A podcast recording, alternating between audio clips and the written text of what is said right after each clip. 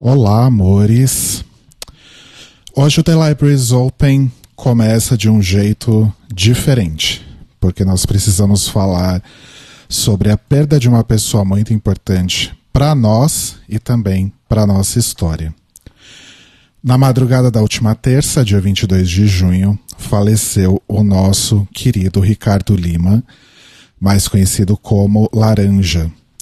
Os nossos ouvintes provavelmente conhecem o Laranja do podcast Cindy Bicha, mas ele já fazia um monte de coisa incrível há muito tempo. O Laranja fez parte dos podcasts Microfonia e Música na Lata, provavelmente os melhores podcasts sobre música que a podosfera brasileira já teve, numa época inclusive que ninguém nem sabia direito o que, que era podcast. Ele fez parte do Outros 500, uma das primeiras plataformas de criadores de conteúdo na internet. Fez vídeos sobre cultura pop e RuPaul's Drag Race no Facebook. Gerenciava as redes sociais e colaborava com a produção do FIC, Festival Internacional de Quadrinhos. Trabalhou como redator e criador de conteúdo em diversas agências de BH. Promovia festas e discotecava nos lugares mais legais de BH. Era um, um ilustrador maravilhoso, tinha um traço único, delicado, super sensível. Criou o site Nada Errado, um dos sites mais legais sobre cultura e cidadania LGBTQIA, que nós tivemos. Do site nasceu o podcast Nada Errado, do qual eu tive o privilégio de participar. Durou pouco, mas foi o suficiente para despertar a vontade de criar o The Libraries Open com o Telo e o Cairo. Então podemos dizer que sim, é graças ao Laranja que o The Libraries Open existe. Porque o Laranja era esse tipo de pessoa que inspira os outros. Quando ficaram sabendo da sua passagem, Várias pessoas declararam nas redes sociais o quanto Laranja as inspirou e as fez lutar pelo direito de ser como são.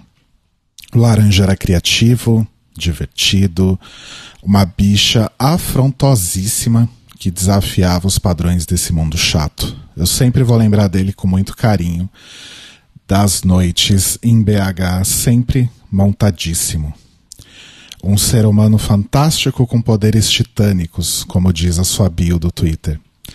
Uma pessoa brilhante que foi embora jovem e que poderia ter criado tantas outras coisas lindas, mas que transformou a vida de todos que tiveram o privilégio de conhecê-lo enquanto estava aqui.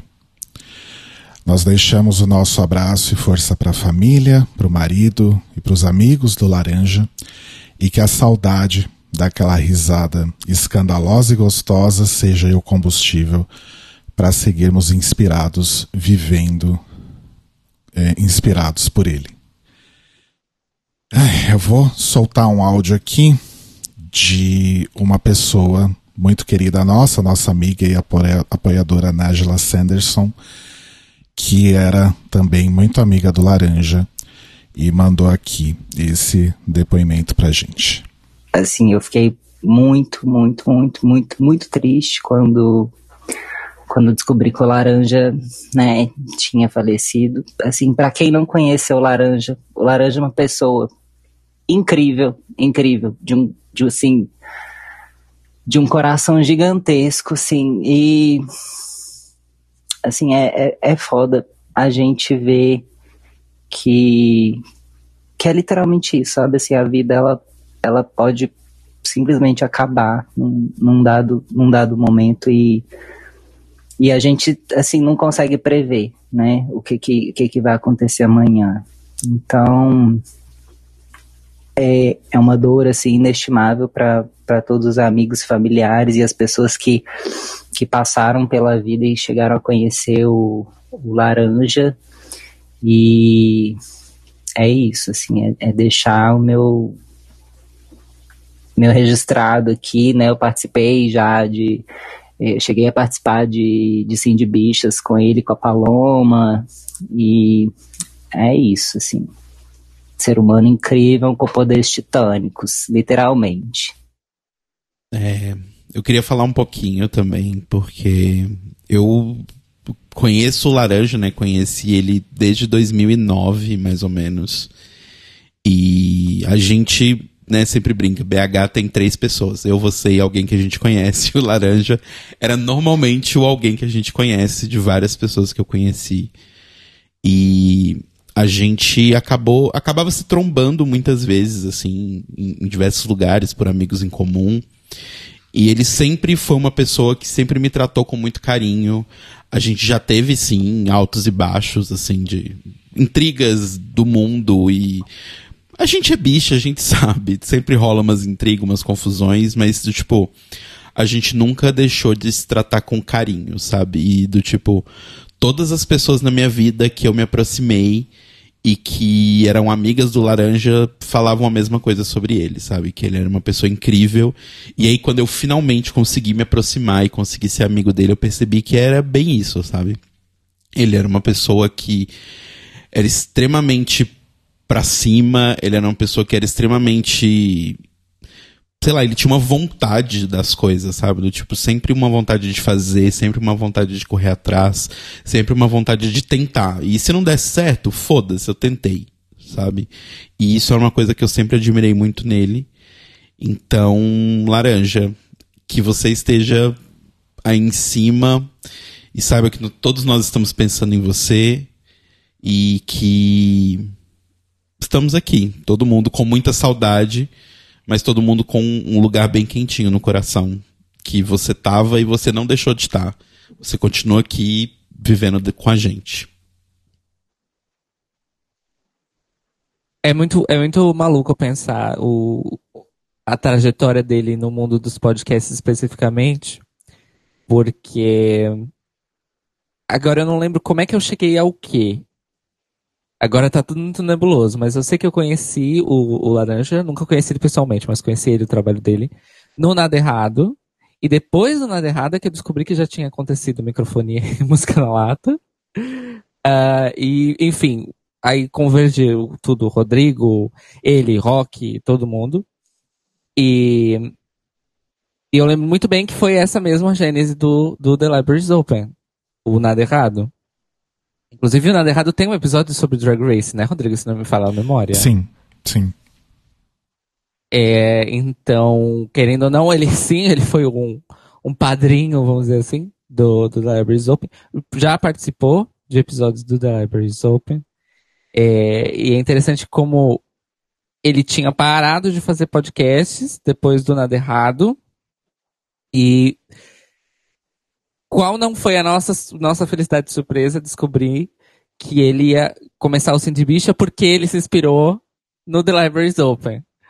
Que o que nós estávamos fazendo meio que mostrou para ele que dava para fazer uma coisa boa, legal e, e dar certo e rolar.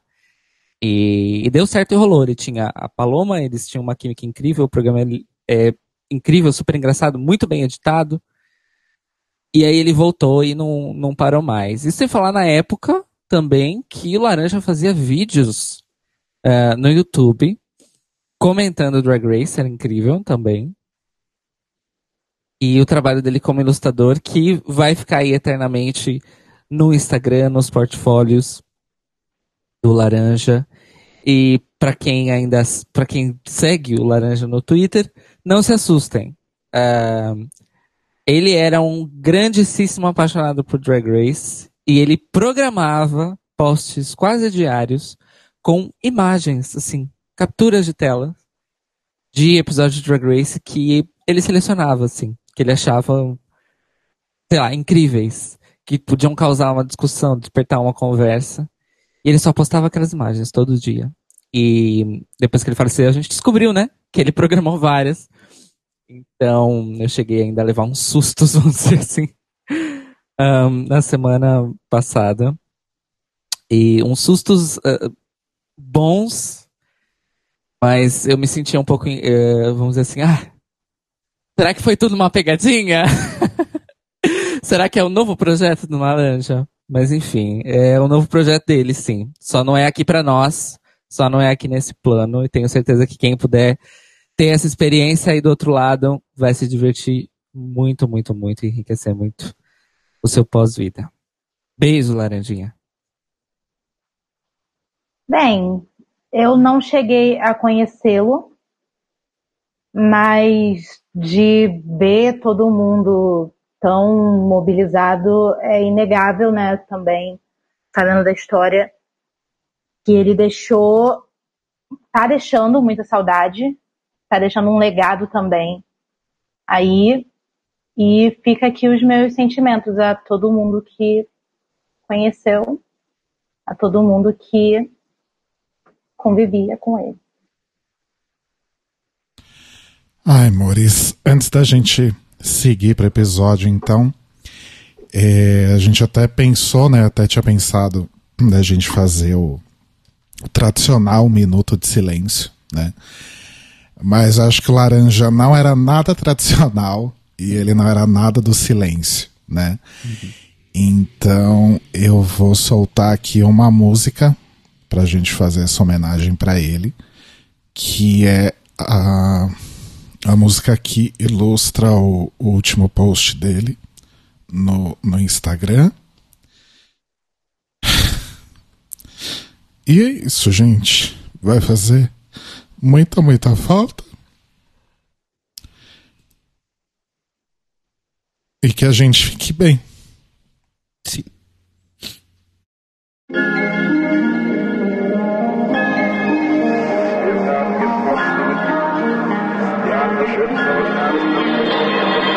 Some days things just take way too much of my energy. I look up and the whole room's spinning. You take my cares away. I get so overcomplicate. People tell me to medicate. Feel my blood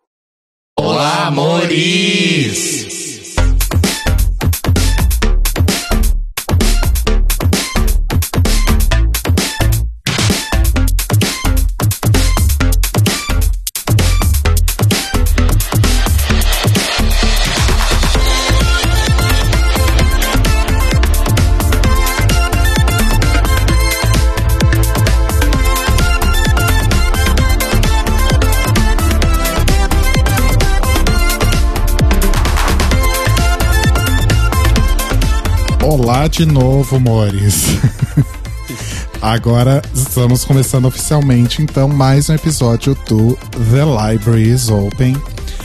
Episódio esse que tá tão babadeiro que não tinha como não dedicar aí pro nosso querido Laranja. Eu sou o Rodrigo. Eu sou o Telo. Eu sou o Cairo. Eu sou Luísa. E feliz Dia Internacional do Orgulho LGBT, Mores. My wig! Happy Pride. E hoje o nosso episódio é sobre isso, né? É literalmente o famoso é sobre isso, porque hoje nós vamos falar aí sobre uma das manifestações mais importantes aí, tanto da comemoração quanto da luta LGBTQIA+, que são as paradas. Então hoje a gente vai fazer aqui a nossa parada sobre paradas, a louca. Ou É a meta parada. 10 mais. É as 10 mais do The Libraries Open, a parada sobre parada. Tipo isso, tipo nessa vibe. É a meta parada. Eu amo. Já que tá todo mundo fazendo parada por aí, né? Tem umas paradas não oficiais, tem faculdade fazendo parada. Pois né? é. Por que não fazer a parada aqui do The Library is Open, né? Então a gente preparou um episódio aí falando sobre paradas e trazendo depoimentos também de vários amigos queridos sobre as paradas que, que puderam frequentar, quais foram os momentos mais legais. A gente vai saber um pouquinho também sobre como são outras paradas aí ao redor do mundo. Então vai ser bem divertido. Mas antes, aqueles nossos recadinhos de sempre. Então, o The Libraries Open transmite ao vivo todas segunda às 21 horas, horário de Brasília, uma hora, horário de Lisboa, no YouTube, em youtube.com barra The Libraries Open Podcast e na Twitch, twitch.tv barra Podcast. E aí no dia seguinte você ouve aí no seu agregador preferido, é só assinar lá o nosso feed, no seu streaming preferido, ou então também lá no nosso site, thelibrariesopen.com.br. Exatamente. E aí, quando você ouvir, você pode indicar para seus amigos. E se além de indicar para seus amigos, você quiser ajudar a gente financeiramente, entra lá em apoia.se barra Open e ajude a gente com a quantia que você conseguir. Qualquer quantia já ajuda a gente bastante.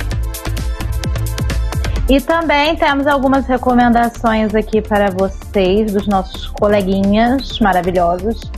Tem o Dragbox, que está agora com mais uma temporada de reviews aberta. Ah, parabéns aí, vem também o Dragbox Draw Race, segunda temporada. Se inscrevam lá para ver os episódios.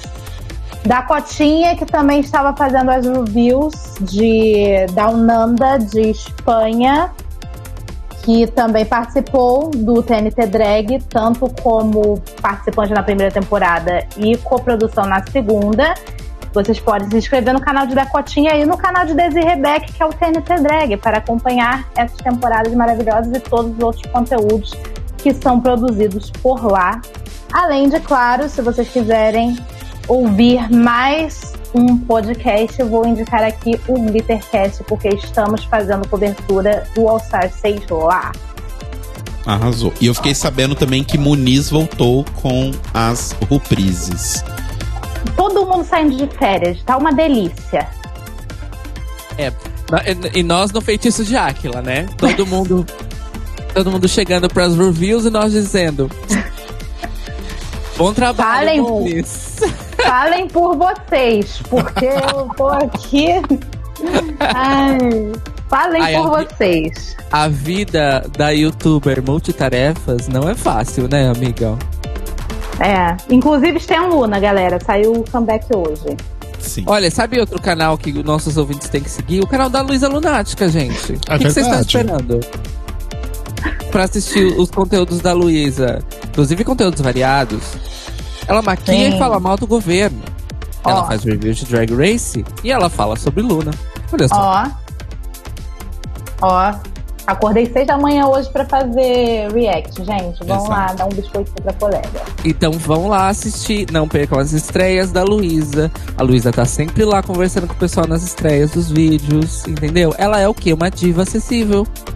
Então vocês Pois têm é. que, a- a- além de Stan Luna, Stan Lunática. Eu acho. Essa é a minha nova hashtag. Dá o anjo pro Cairo, gente. Dá o anjo pro Cairo.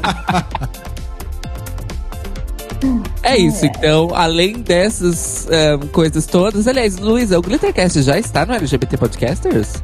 Acho que ainda não. Fica aí, Olha. vou fazer a chamada ao vivo aqui, ó. Maia, Pedro, vamos ca- cam- caminhar, gente? Vamos trabalhar. É, e eu sei que o pessoal do, do Glitter, além de você, claro, escuta o trio. Eu sei. Sim, Eu sei porque eles estão sempre lá no Twitter, no Instagram, dando like, comentando. Então eu sei. Eu sei muito bem. Tem DMs trocadas. Então, olha, pessoal do Glittercast, sabe o que, que vocês fazem? www.lgbtpodcasters.com.br e tem lá o menuzinho como se juntar à rede. Além disso, você que é ouvinte pode indicar também o seu podcast LGBT favorito que ainda não está na rede através da hashtag LGBT Podcasters ou direto mencionando as arrobas LGBT Podcasters no Twitter e no Instagram.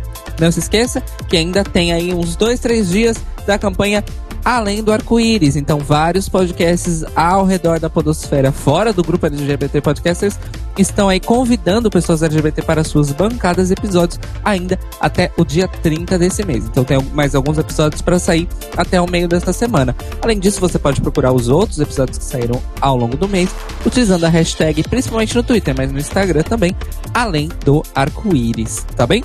É isso. Beijinhos. Uhul. Arrasou. Então vamos lá pra nossa parada, amores? Vamos. Mundo, Let's go. todo mundo preparado? Todo mundo montadinho? Sim. Todo Sim. mundo com a Skol, sua Skull Beats na mão? Ai, não tem nada que me diga mais Não. parada do que um, uma Skull Beats ou um vinho químico, mas enfim. E um boy com uma asa de anjo e uma sunga andando do meu lado.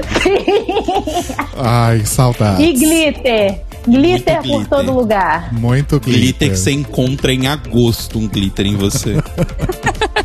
Sim. Naquela preguinha do cu tem um glitter em agosto.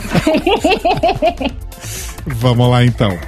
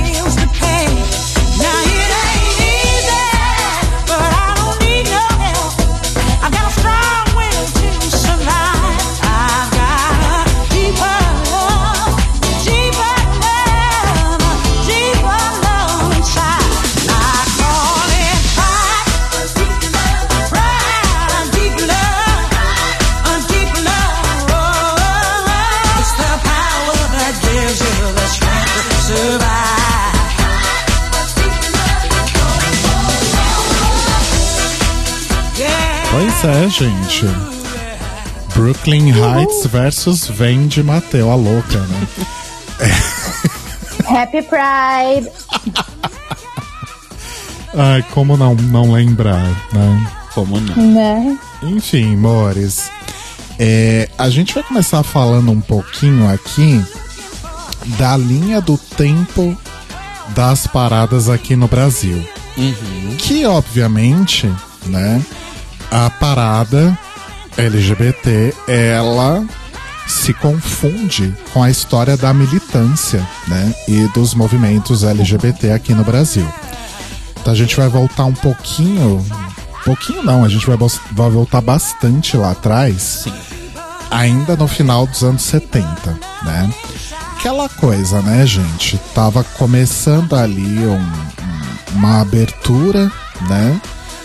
Dos tempos ali da, da ditadura, uma maior Ai, acho que uma flexibilidade é até um exagero, né?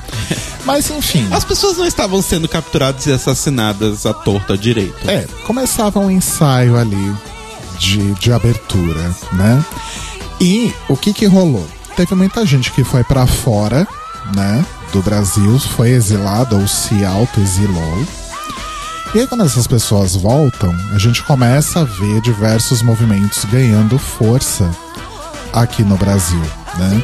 Inclusive também a militância LGBT começa a crescer um pouco aí nesse período. Então acho que dois ah, pontos muito importantes aí dessa época são o surgimento dos primeiros grupos organizados, né? Então a gente tem o movimento de liberação homossexual do Brasil e o Somos, que é o grupo de afirmação homossexual. E sim, né, amores? Nessa época se falava só de homossexualidade, né? E, enfim, existe um motivo pro, pro, pro lance do GGGG ser tão forte ainda hoje, né? E uma outra coisa muito importante também dessa época é o surgimento do Lampião da Esquina, né, que foi criado em 78 e durou até 1981, que era um jornalzinho que vendia em bancas de jornal, inclusive. Inclusive teve bancas de jornal que sofreram grandes atentados é, por conta de venderem né, o, o Lampião da Esquina. E era um jornal voltado aí para o público gay, majoritariamente. Né? Então tinha matérias, tinha ali uma sessãozinha de para marcar encontros, tinha humor, tinha, enfim, divulgação de serviços, né? Tudo voltado aí ao público gay. Era quase que uma feirinha da parada, só que em forma de, de jornal, né? É, talvez.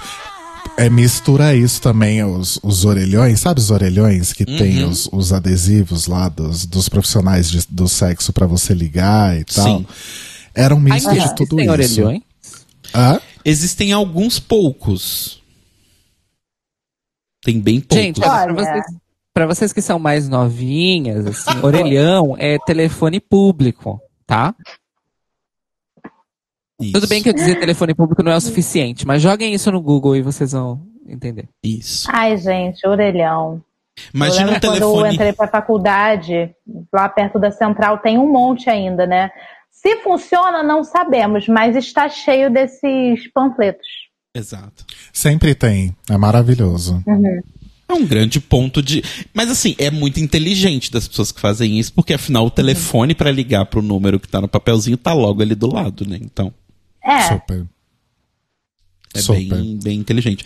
Mas uma coisa só desse, negócio, desse lance que você falou do GGG, né? Que começou meio que nessa época. Isso é um pouco também por conta dessa coisa de que a gente tinha essa classificação, né? Vai, das pessoas homossexuais e botava todo mundo no mesmo saco, né? Uhum. E inclusive em março, em março não, em abril de 1980 rolou o primeiro encontro brasileiro de grupos homossexuais organizados, né, que foram três dias aí de debate sobre vários temas e de acordo com o João Silvério Trevisan, meio que foi aí que a, a, a- a sementinha do GGG, do movimento GGG, foi plantada, assim, porque foram encontros onde a maioria das pessoas que foram eram pessoas, né, eram homens, eram brancos, então aí começou um pouco o porquê que a gente tem esse movimento tão massivizado e por que que até hoje tem gente que chama a parada LGBTQ de parada gay, né? É, e, e, inclusive outros grupos como as lésbicas, né, eram meio que ostracizados, né, dentro dessas organizações.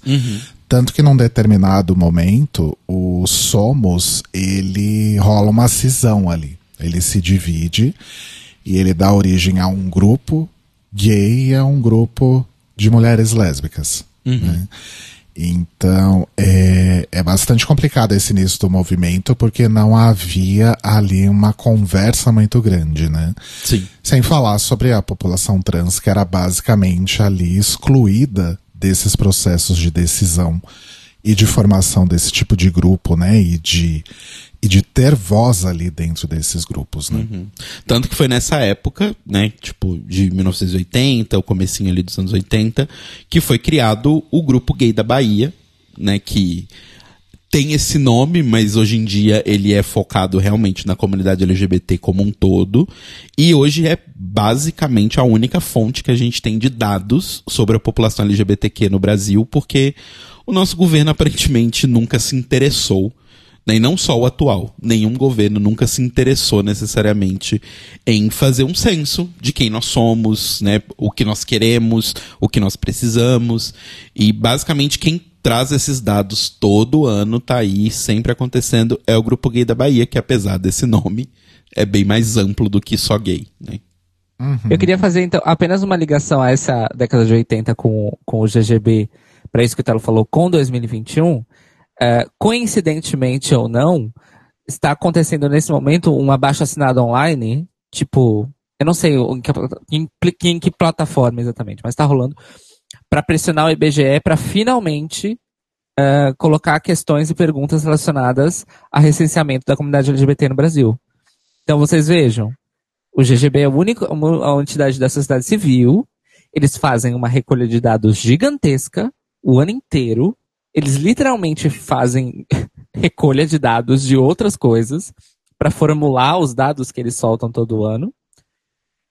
E ainda estamos tendo que pedir, pelo amor de Deus, IBGE. A gente existe, a gente faz parte da população. E aí? Uhum. Então, vejam bem. Vejam bem como é que nós estamos ainda. Exato. Pois é. Pois é. Caminho, IBGE! Bora! É, ainda lá em 1980, mais especificamente no dia 13 de junho, rolou uma manifestação que provavelmente não foi a primeira, mas pode ser dita aí como uma das primeiras manifestações de pessoas LGBT que tiveram uma grande visibilidade aí nesses primeiros momentos. O que que estava rolando? Eu não sei se vocês já ouviram falar da Operação Limpeza. O que, que era a Operação Limpeza? Era uma operação da polícia em São Paulo, acho que era a polícia militar, né? Não sei. Sim. Com certeza era. Tem cara, né? Eu, eu tenho quase certeza que, é, tenho certeza que é militar. Liderada por um cara chamado Wilson Richetti, delegado Wilson Richetti. O que, que esse cara fazia? Ele saía pelo centro de São Paulo tocando terror.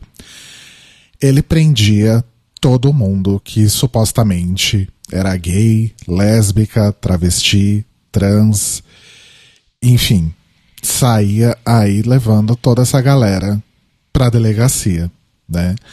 A ideia era realmente tocar esse terror para que essas pessoas deixassem de frequentar o centro de São Paulo, que sempre foi um lugar de encontro, né, das pessoas LGBT, ainda é hoje, né? Tem vários lugares aí no centro, tipo Aroche, ah, Vieira de Carvalho, a própria República, Engabaú, tem muito lugar que é ponto de encontro, né? Tem bares, enfim, as pessoas acabam indo ali socializar. E isso já acontecia aí desde os anos 60, 70, pelo menos, né?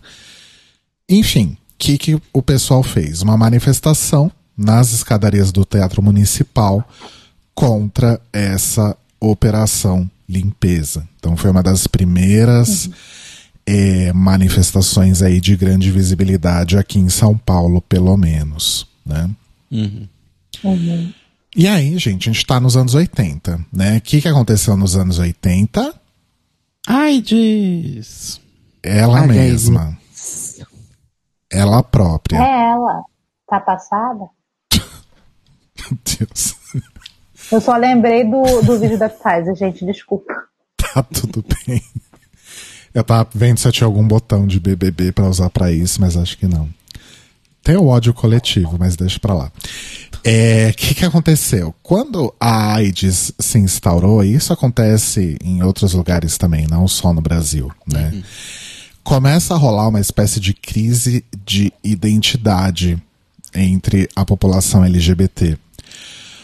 Porque de repente você tem uma doença que ali no começo, onde ninguém entendia muito bem o que, que era, o que estava acontecendo, era uma doença que supostamente só matava gays, né? Uhum. Que só matava pessoas trans, né?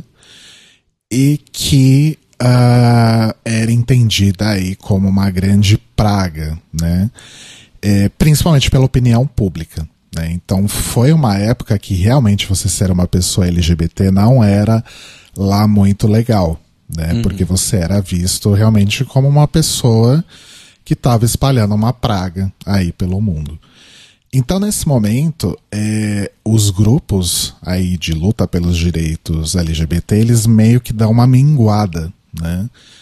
Porque não era realmente um momento muito fácil de você levantar essa bandeira, né? Por conta de tudo que a AIDS trouxe, principalmente o que a opinião pública fez com É, a AIDS. Isso né, que eu ia comentar, porque eu acho que tem muito. Eu acho que é o- todo mundo ouvindo a gente já deve ter visto isso, mas procurem reportagens falando sobre gays no, nos anos 80, final dos anos 80, começo dos anos 90. É assustador. É assustador. É tipo, pessoas, sei lá, na, em frente à Catedral da Sé, e aí a repórter vem e pergunta: o que, que você acha sobre os gays? Ah, eu acho que tem que morrer mesmo. Eu acho que a AIDS veio aí pra limpar, e tem que limpar mesmo, sabe? Tá muito cheio.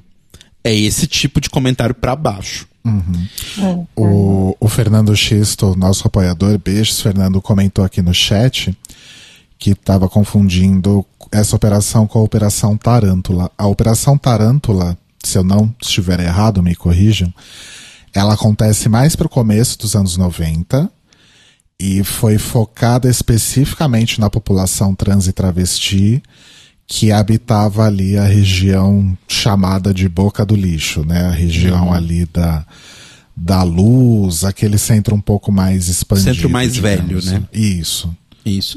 E também, e assim, era fo- obviamente acabava focando principalmente em mulheres trans, mas era focada num geral, assim, pelo menos para a grande mídia, ela era focada em acabar com a prostituição.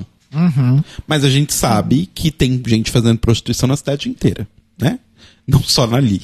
Mas eles focaram ali, por que será? Né? Enfim.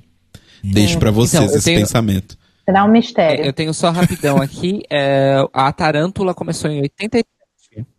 Quanto? Cortou, Cairo, 80. 87. A Tarântula 87. começou em 87. Ah, olha só. É bem nessa época. É, ou seja, na verdade, assim, o, considerando que é o mesmo, é o Richette, certo? Que, que promoveu as duas, Sim. não se enganem, uma é continuidade da outra. Ah, não, sim, total. Mas o que eu digo é assim, o que era dito para as pessoas não era. Ah, sim. claro. Estamos indo na rua para prender gays e matar na dentro da, da delegacia. O que era dito é: estamos acabando com a prostituição nessa região do centro da cidade para salvar o centro da cidade. Porque, obviamente, o centro da cidade está completamente destruído por causa dessas pessoas. Não é porque a prefeitura não liga para o lugar onde tem gente pobre. É por causa dessas pessoas.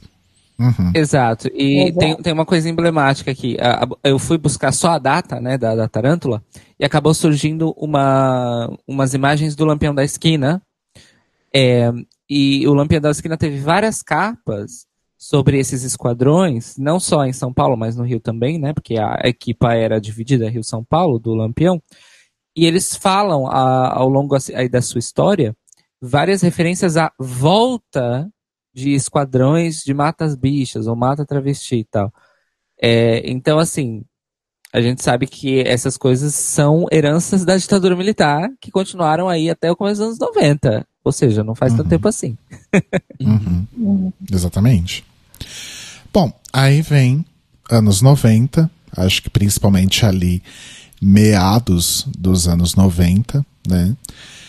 O que que acontece? Acontece o plano real, acontece o fim da hiperinflação, acontece aí um, um certo aumento do poder de compra e os LGBTs, os GLS na Os época, GLS. né? Eles começam a ser enxergados aí como um público, né, com potencial de consumo. Exatamente. São pessoas que são as que ficaram vivas, né? Que não foram assassinadas, têm um, um, um capital ok, né? Eles não têm filhos, então eles têm dinheiro para gastar. Normalmente eles não moram, não moravam juntos, né? Eram pessoas que moravam so- sozinhas. Então você tem tipo um público grande, com dinheiro sobrando na teoria para poder, né, se aproximar. Exato. E aí nessa época a gente vai começar a ver novas organizações, a gente vai falar de algumas delas daqui a pouco. A gente começa a ver mais manifestações aí culturais, então a gente tem publicações como a revista Sui Generis, a gente tem a G Magazine, né, que apesar de, de ser consumida principalmente aí por um público feminino, né, mulheres hétero, era um- uma publicação dedicada ao público GLS. Eu vou usar GLS até quando der, tá? Tá bom. É, aqui em São Paulo a gente tem um lugar muito legal que era uma livraria que se chamava Futuro Infinito, que era uma livraria focada em publicações GLS. A gente tem a coluna GLS do André Fischer na Folha, era o nome da coluna GLS. A gente tem o site Mix Brasil, né? E que depois virou festival de cinema e teve outras coisas aí ao seu redor, como o Mercado Mundo Mix, né? Que era um, um evento itinerante de moda, design, música, etc. Que era frequentado por várias tribos, assim. Tipo, os clubbers adoravam o Mercado Mundo Mix, porque você podia comprar muita roupa fluorescente lá, a louca. E olha, é, olhando com o, o olhar hoje, que eu tenho hoje em dia, eu consigo ver que o, o- faz todo sentido o André Fischer estar envolvido com o Mercado Mundo Mix, porque o Mercado Mundo Mix é o primeiro passo, assim, fincado, a primeira fundação para toda uma, uma um lado da militância que é muito forte e partiu de São Paulo se espalhou pelo resto do país, que é a militância do consumo. Hum, sim, sim. Uhum. E Inclusive, o mercado, e o mercado Mundo Mix era muito isso. Tu- o primeiro show de drag que eu assisti na vida foi no Mercado Mundo Mix? Olha Foi. só. Isso é verdade. Porque a minha mãe amava ir ao Mercado Mundo Mix e eu e ela me levava, porque era não era um evento noturno, então não tinha censura de idade, né? Uhum. Então sim, a primeira drag que eu vi na vida foi no Mercado Mundo Mix. Olha só. Você lembra quem era a drag? Silvete. Eu não acho que era Silvete, porque o público do, do André Fischer eram as modernettes. Aham. E a Silvete não era drag das modernettes. Não. Você A divisão era, é- era grande na época. você, você que chegou a frequentar, não era cheio de clubber lá? Então, era, era muito cheio de clubber. A maioria dos stands era tipo de moda clubber, né? Mas era uma época que, claro que eu só fui compreender isso depois de ler o livro da Cláudia Seff, né? O Todo DJ já sambou. Que a comunidade clubber, na verdade, ela virou uma espécie de. ahn, como posso dizer? Camuflagem para as pessoas LGBT. Porque a cultura clubber chegou no Brasil, vamos dizer assim, neutra, não associada a pessoas LGBT, nem a gays, lésbicas, nem trans, nem nada, mas muita gente aproveitava esse momento para explorar esse lado da sua identidade. E sem necessariamente ser taxado de, bicho ou sapatão ou travesti. Uhum. Então, na verdade, as pessoas falavam, eu sou clubber. ah, naquela época era, um, pa- era mais um passinho ali pra pra sair do armário. Mas eu desconfio que, se calhar, era possível ter sido ou o Victor Piercing Pode ou ser. a Alison. Pode ser. Era pode Porque era-. Porque era, era uma. per- Eu lembro que não era uma performance de bate-cabelo nem nada, era uma música techno bem pesada. E, e, e era, e era uma performance não tanto lip sync, era mais performance, era mais corpo mesmo. Então pode ter sido uma dessas duas maravilhosas aí. Olha Mas só. infelizmente não. Minha memória não chega tão longe assim. Nossa, arrasou muito. Ótimo batismo. É, falando em livros, o Cairo citou o Todo DJ Já Sambou. Eu falei do. O, o Telo falou, na verdade, do João Silvério Trevisan, leiam Devassos no Paraíso também. Sim. Um excelente tratado, basicamente, da militância e da vida e da cultura e de tudo que é LGBT no Brasil desde os tempos do Brasil colônia. É bem, bem incrível, vale a pena. Eu, eu queria só trazer um comentário aqui. O Caio falou o lance da militância do consumo e tudo mais. É, um dos motivos de, pelo menos eu, ter um ranço gigante do termo GLS, né? Não só por ele ser excludente, obviamente, mas é porque o termo GLS ele é muito complicado porque ele não se referia às pessoas, ele se referia aos lugares ou às coisas. Como assim? Ah, lembra nos Estados Unidos quando você vê aquelas coisas falando sobre a segregação e tinha aqueles lugares que era escrito: ah, esse lugar aceita pessoas coloridas ou só pessoas coloridas. A classificação de você falar que um lugar era GLS é a mesma vibe. Esse lugar é pra gays, lésbicas e simpatizantes, pessoas que estão ali no meio. Que é o equivalente do americano gay friendly, né? Exatamente. Esse estabelecimento é gay friendly. Acei- Exato. Aceitamos gays aqui. Então o ódio, a- além de, tipo, a sigla não contemplar todo mundo, é porque ela é uma sigla que ela não é feita para as pessoas, ela não fala sobre as pessoas, ela fala sobre os produtos, ela fala sobre os lugares, ela fala sobre o consumo, efetivamente. Ela não fala nada sobre as pessoas. Lugar é GLS, a pessoa não é GLS. Sim. A pessoa é gay, ou ela é lésbica, ou ela é trans, Ou Ai, ai. Olha, ou ela é simpatizante. Ai, simpatizante, gente. É, é, é- é muito louco pensar que isso foi levado a sério durante mais de uma década. Mas enfim, se for pra ser GLS, que seja como os carros, né? Gran Luxo Sport. Exato. Eu amo. Mas, gente, e as paradas, né? A gente falou que esse episódio era sobre as paradas. Cadê? Pois bem, chegamos, Mores.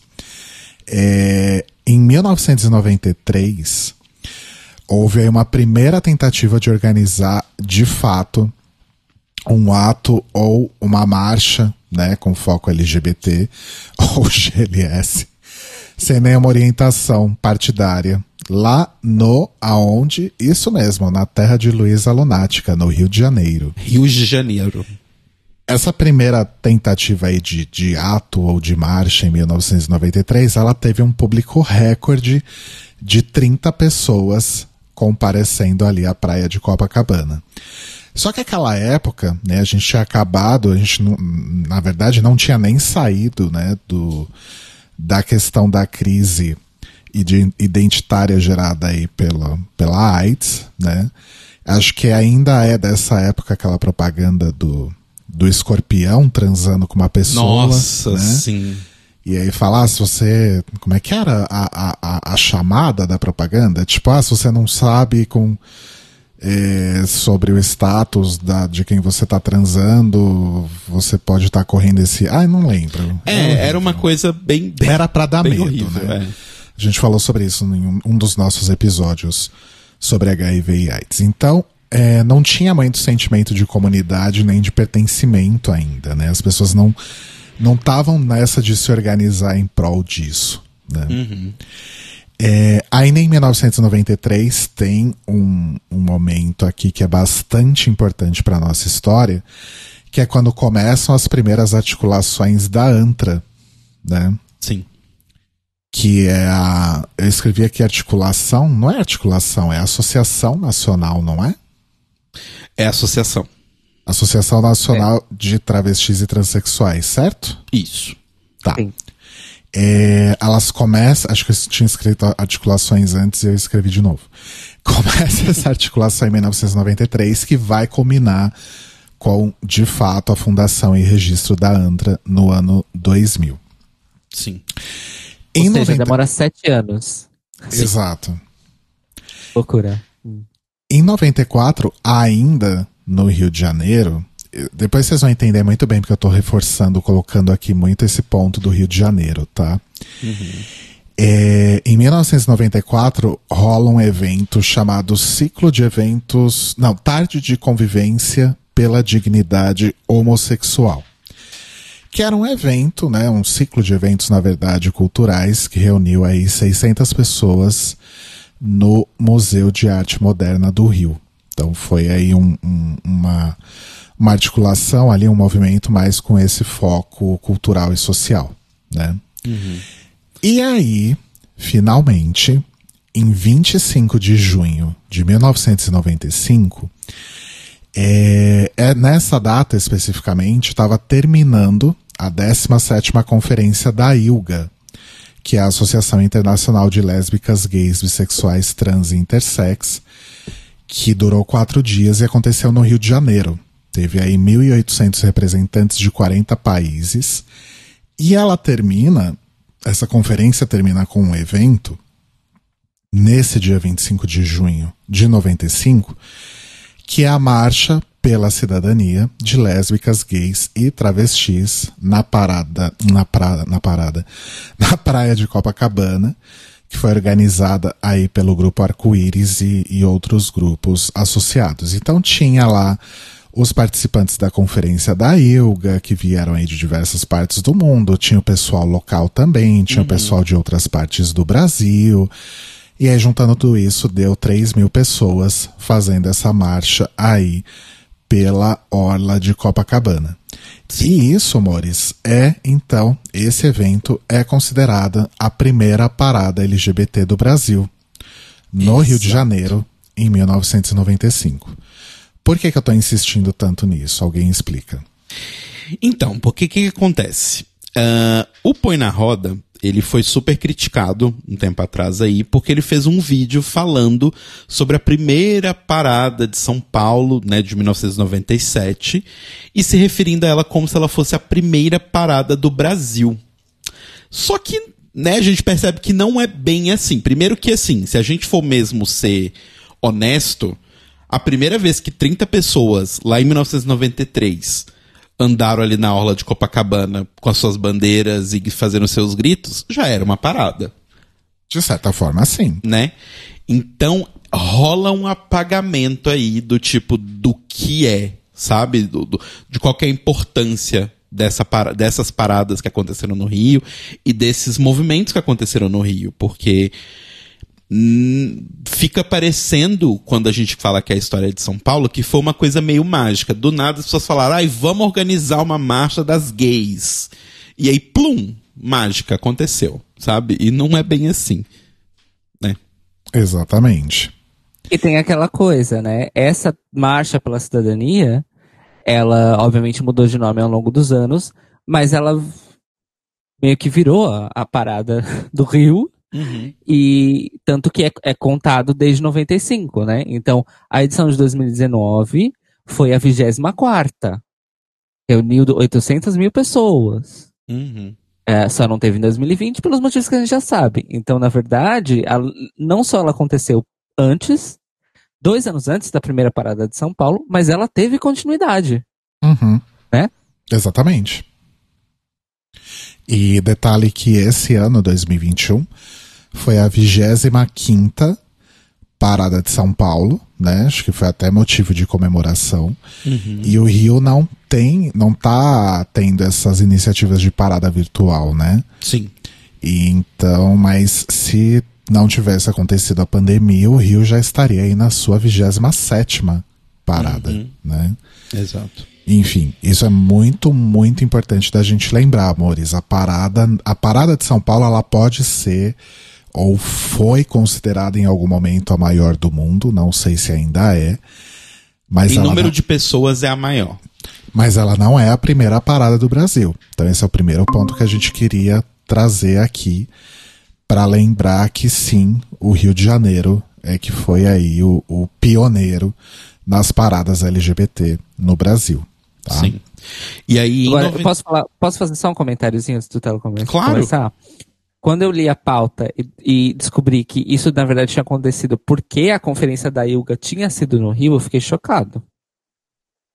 Porque eu nem sabia que essa conferência da ILGA tinha acontecido no Rio nos anos 90. Uhum. Eu também não tinha a menor Olha como a ideia. gente não sabe dessas coisas. Sim. Exatamente. É, é um absurdo a gente não saber dessas coisas. ai, ai, ai. Eu acho que assim, É, a gente sabe do GGB porque o GGB não tem como ser ignorado. Mas fica aí como testemunho, né, para os nossos ouvintes e ouvintas, ouvintes, ouvintãos aí, enfim. A história LGBT do Brasil é muito São Paulo-cêntrica. Precisa Ah, deixar de ser. Sim. Exato. Como outras coisas, né? Uhum. Não é mesmo? Exato. E aí, em 95 ainda, né, no mesmo ano aí que aconteceu esse evento da ILGA, aconteceu a fundação da Or- Associação Brasileira de Gays, Lésbicas, Bissexuais, Travestis e Transsexuais. Olha só, chegamos mais próximo de, de abarcar mais gente, hein? Mas vamos lá, continua. Que foi a primeira grande rede de organizações aí, né, LGBTs brasileiras, que reunia cerca de 200 organizações espalhadas por todo o país, sendo considerada aí a maior desse tipo da América Latina. Então aí a gente já começou realmente a pensar como uma comunidade, né? Que a gente tinha grupos pequenos conversando e resolvendo problemas que eram principalmente do seu próprio grupo, né? Que afetavam o seu próprio grupo. E aí a gente finalmente junta todo mundo e começa a conversar como comunidade, né? Como o que, que nós podemos fazer para todos nós e não só para alguns. Exato. E aí, em 96, em São Paulo, inspirados aí pelos atos lá no Rio, acontece um ato na Praça Roosevelt. Não é considerada a primeira parada de São Paulo porque foi uma manifestação parada ali na praça. Né? Ela não desfilou por um determinado trajeto como havia sido feito no Rio. Né? É, eu encontrei várias fontes com várias estimativas aí de público, mas varia em torno de 200 a 500 pessoas. Que é um fim de semana normal na Roosevelt, na verdade. Exato. e aí, em fevereiro de 97, acontece o Encontro Nacional de Gays, Lésbicas e Travestis em São Paulo.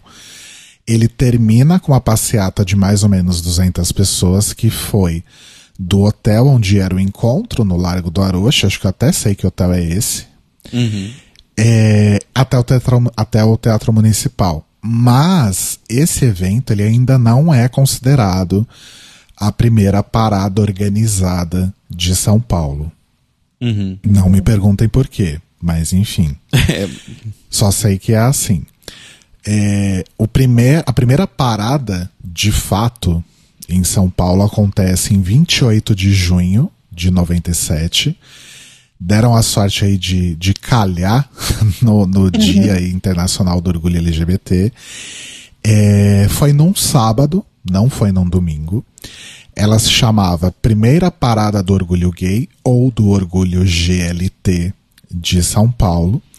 E o tema era Somos muitos, estamos em todos os lugares e em todas as profissões. É, foi organizado aí por diversos coletivos. É, acho que provavelmente o mais famoso deles era o, o Grupo Corsa. É, o Grupo Corsa começou como um, um grupo de defesa dos direitos civis e direitos humanos da- das pessoas LGBT.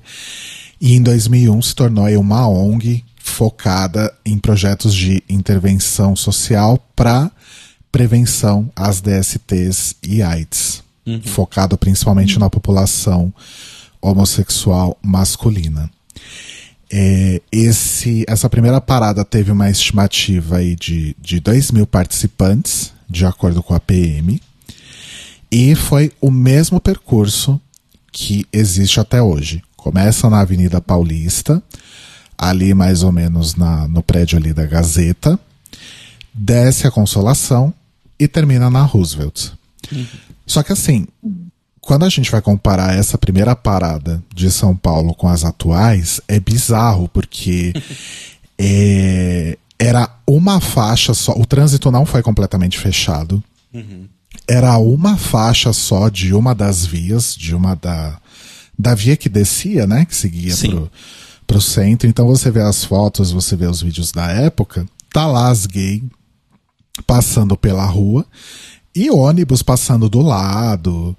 Tem uma foto maravilhosa que é tipo um carro, sabe aqueles carros fortes de banco? Aham. E a gay em cima dançando.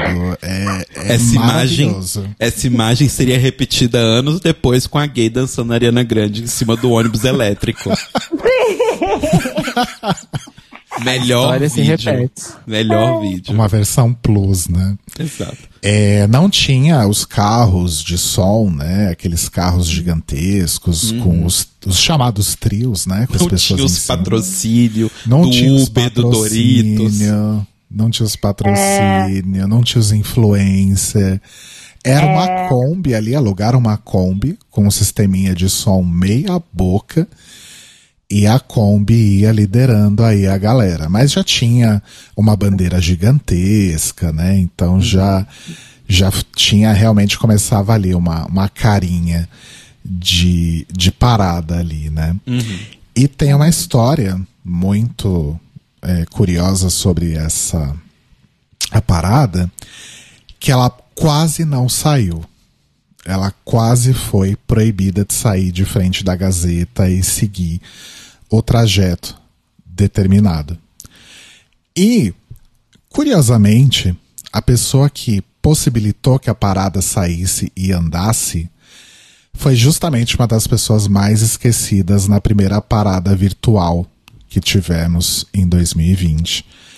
E ela se manifestou bastante em relação a isso, a gente vai falar bastante disso quando chegar lá, que é a Cacá de Poli. Eu vou soltar um, um áudio aqui que eu peguei de um, de um documentário chamado A Maior Parada do Mundo. Esse documentário está disponível no, no YouTube. tá? Eu vou soltar aqui o áudio da Cacá contando como que foi isso, porque é muito melhor do que a gente contando. Vamos lá.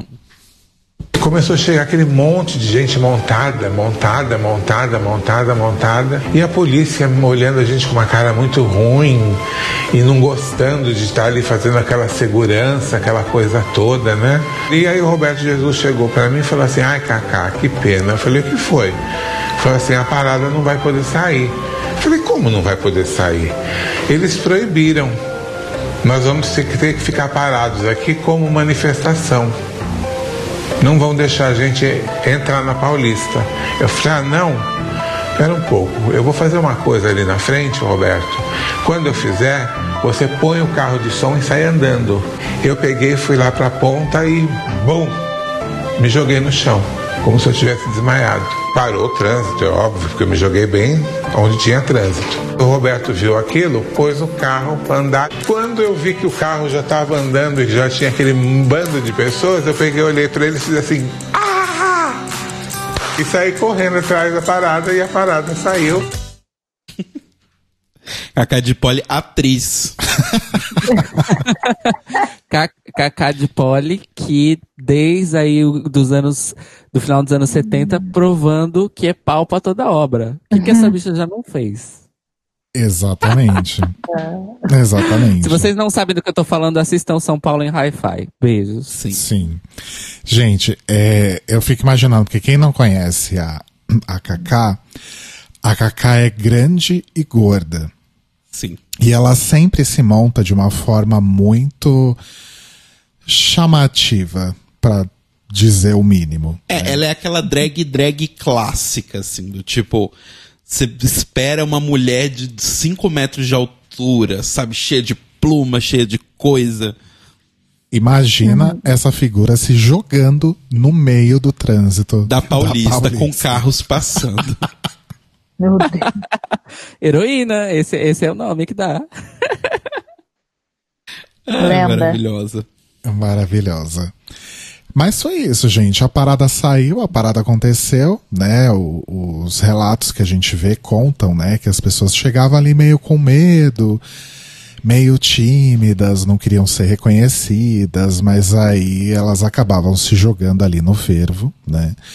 Tinha muita drag, tinha muita gente montada, tinha muita gente já caminhando ali pra, pra- Hoje a gente vê muita gente praticamente nua, né? Na, na parada. Naquela época, nem tanto, mas já tinha gente ensaiando isso. É, então. Era gays, lésbicas, travestis, gays, gays, comunhão união total. total. GLBT, diversidade.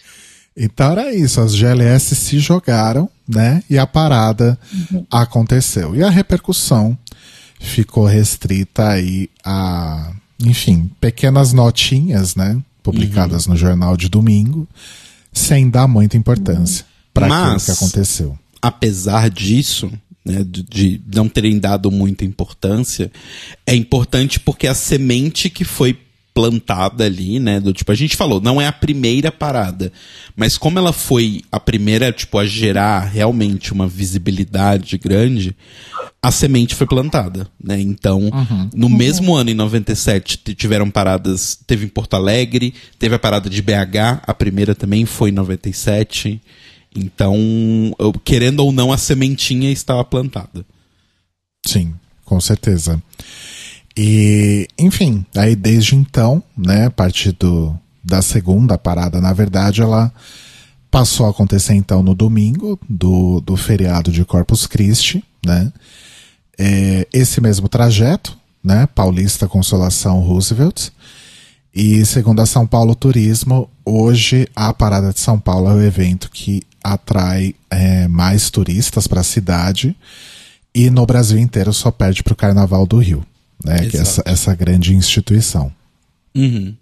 É, o maior público que. A gente vai falar, né, mais pra frente, o maior público que a gente teve, mas é na casa dos milhões, então realmente é grande para um caramba. E eu só queria trazer um, um- um paralelo aqui, porque essa época eu ainda era bem novinho, mas eu já com- tinha começado a ver MTV e ver, né, esses canais de jovens, e não a Globo, SBT e tal. E era muito legal porque realmente foi nessa época que eu, eu lembro que eu de começar a ver, porque assim, a gente já tinha essas publicações tipo G Magazine, já, né, já tinha algumas outras revistas e tal, mas ainda era muito muito focado num público adulto, né? E, e um público muito específico, que ia em determinados tipos de lugares, que consumia determinadas coisas. E eu lembro que quando eu vi na MTV, mais ou menos nessa época, no final dos anos 90, é que começaram as propagandas da MTV falando sobre isso, né? Então, do tipo, você via pessoas não só falando que eram gays, como mostrando elas vivendo a vida delas como gays. E isso era muito legal, porque a gente não tinha muito isso antes. Né? A gente não tinha isso em novela, a gente não tinha isso em nada. Então era muito legal ver um canal que era feito por pessoas jovens, né? Que, tipo, eu era, sei lá, eu tinha 8, 9 anos, mas eu tava vendo pessoas que eram 10 anos mais velhas que eu, então não eram tão mais velhas que eu. E elas estavam ali arrasando e falando sobre o assunto, e era muito legal, porque eu sinto que nessa época, por conta, né, até do que a gente falou no nosso episódio de Pose, que os medicamentos pro HIV já estavam muito mais avançados, então as mortes não eram mais tão frequentes. Então parece que essa essa cortina de fumaça que a gente tinha jogado na gente mesmo antes foi se dissipando e as pessoas começaram a falar. Tanto que até me chamou a atenção o tema do orgulho, né? Do tipo, somos muitos, estamos em todas as profissões. Porque eu lembro de quando eu estava crescendo, muito do que eu via de militância LGBT era sobre isso, do tipo, mostrar para as pessoas que gay, lésbica não é aquele pacotinho que você tem na sua cabeça. Tem várias pessoas muito diferentes, pessoas que você nem imagina que sejam gays, são gays. Era muito essa a vibe, né? Pelo menos que eu me lembro assim. Uhum. Sim.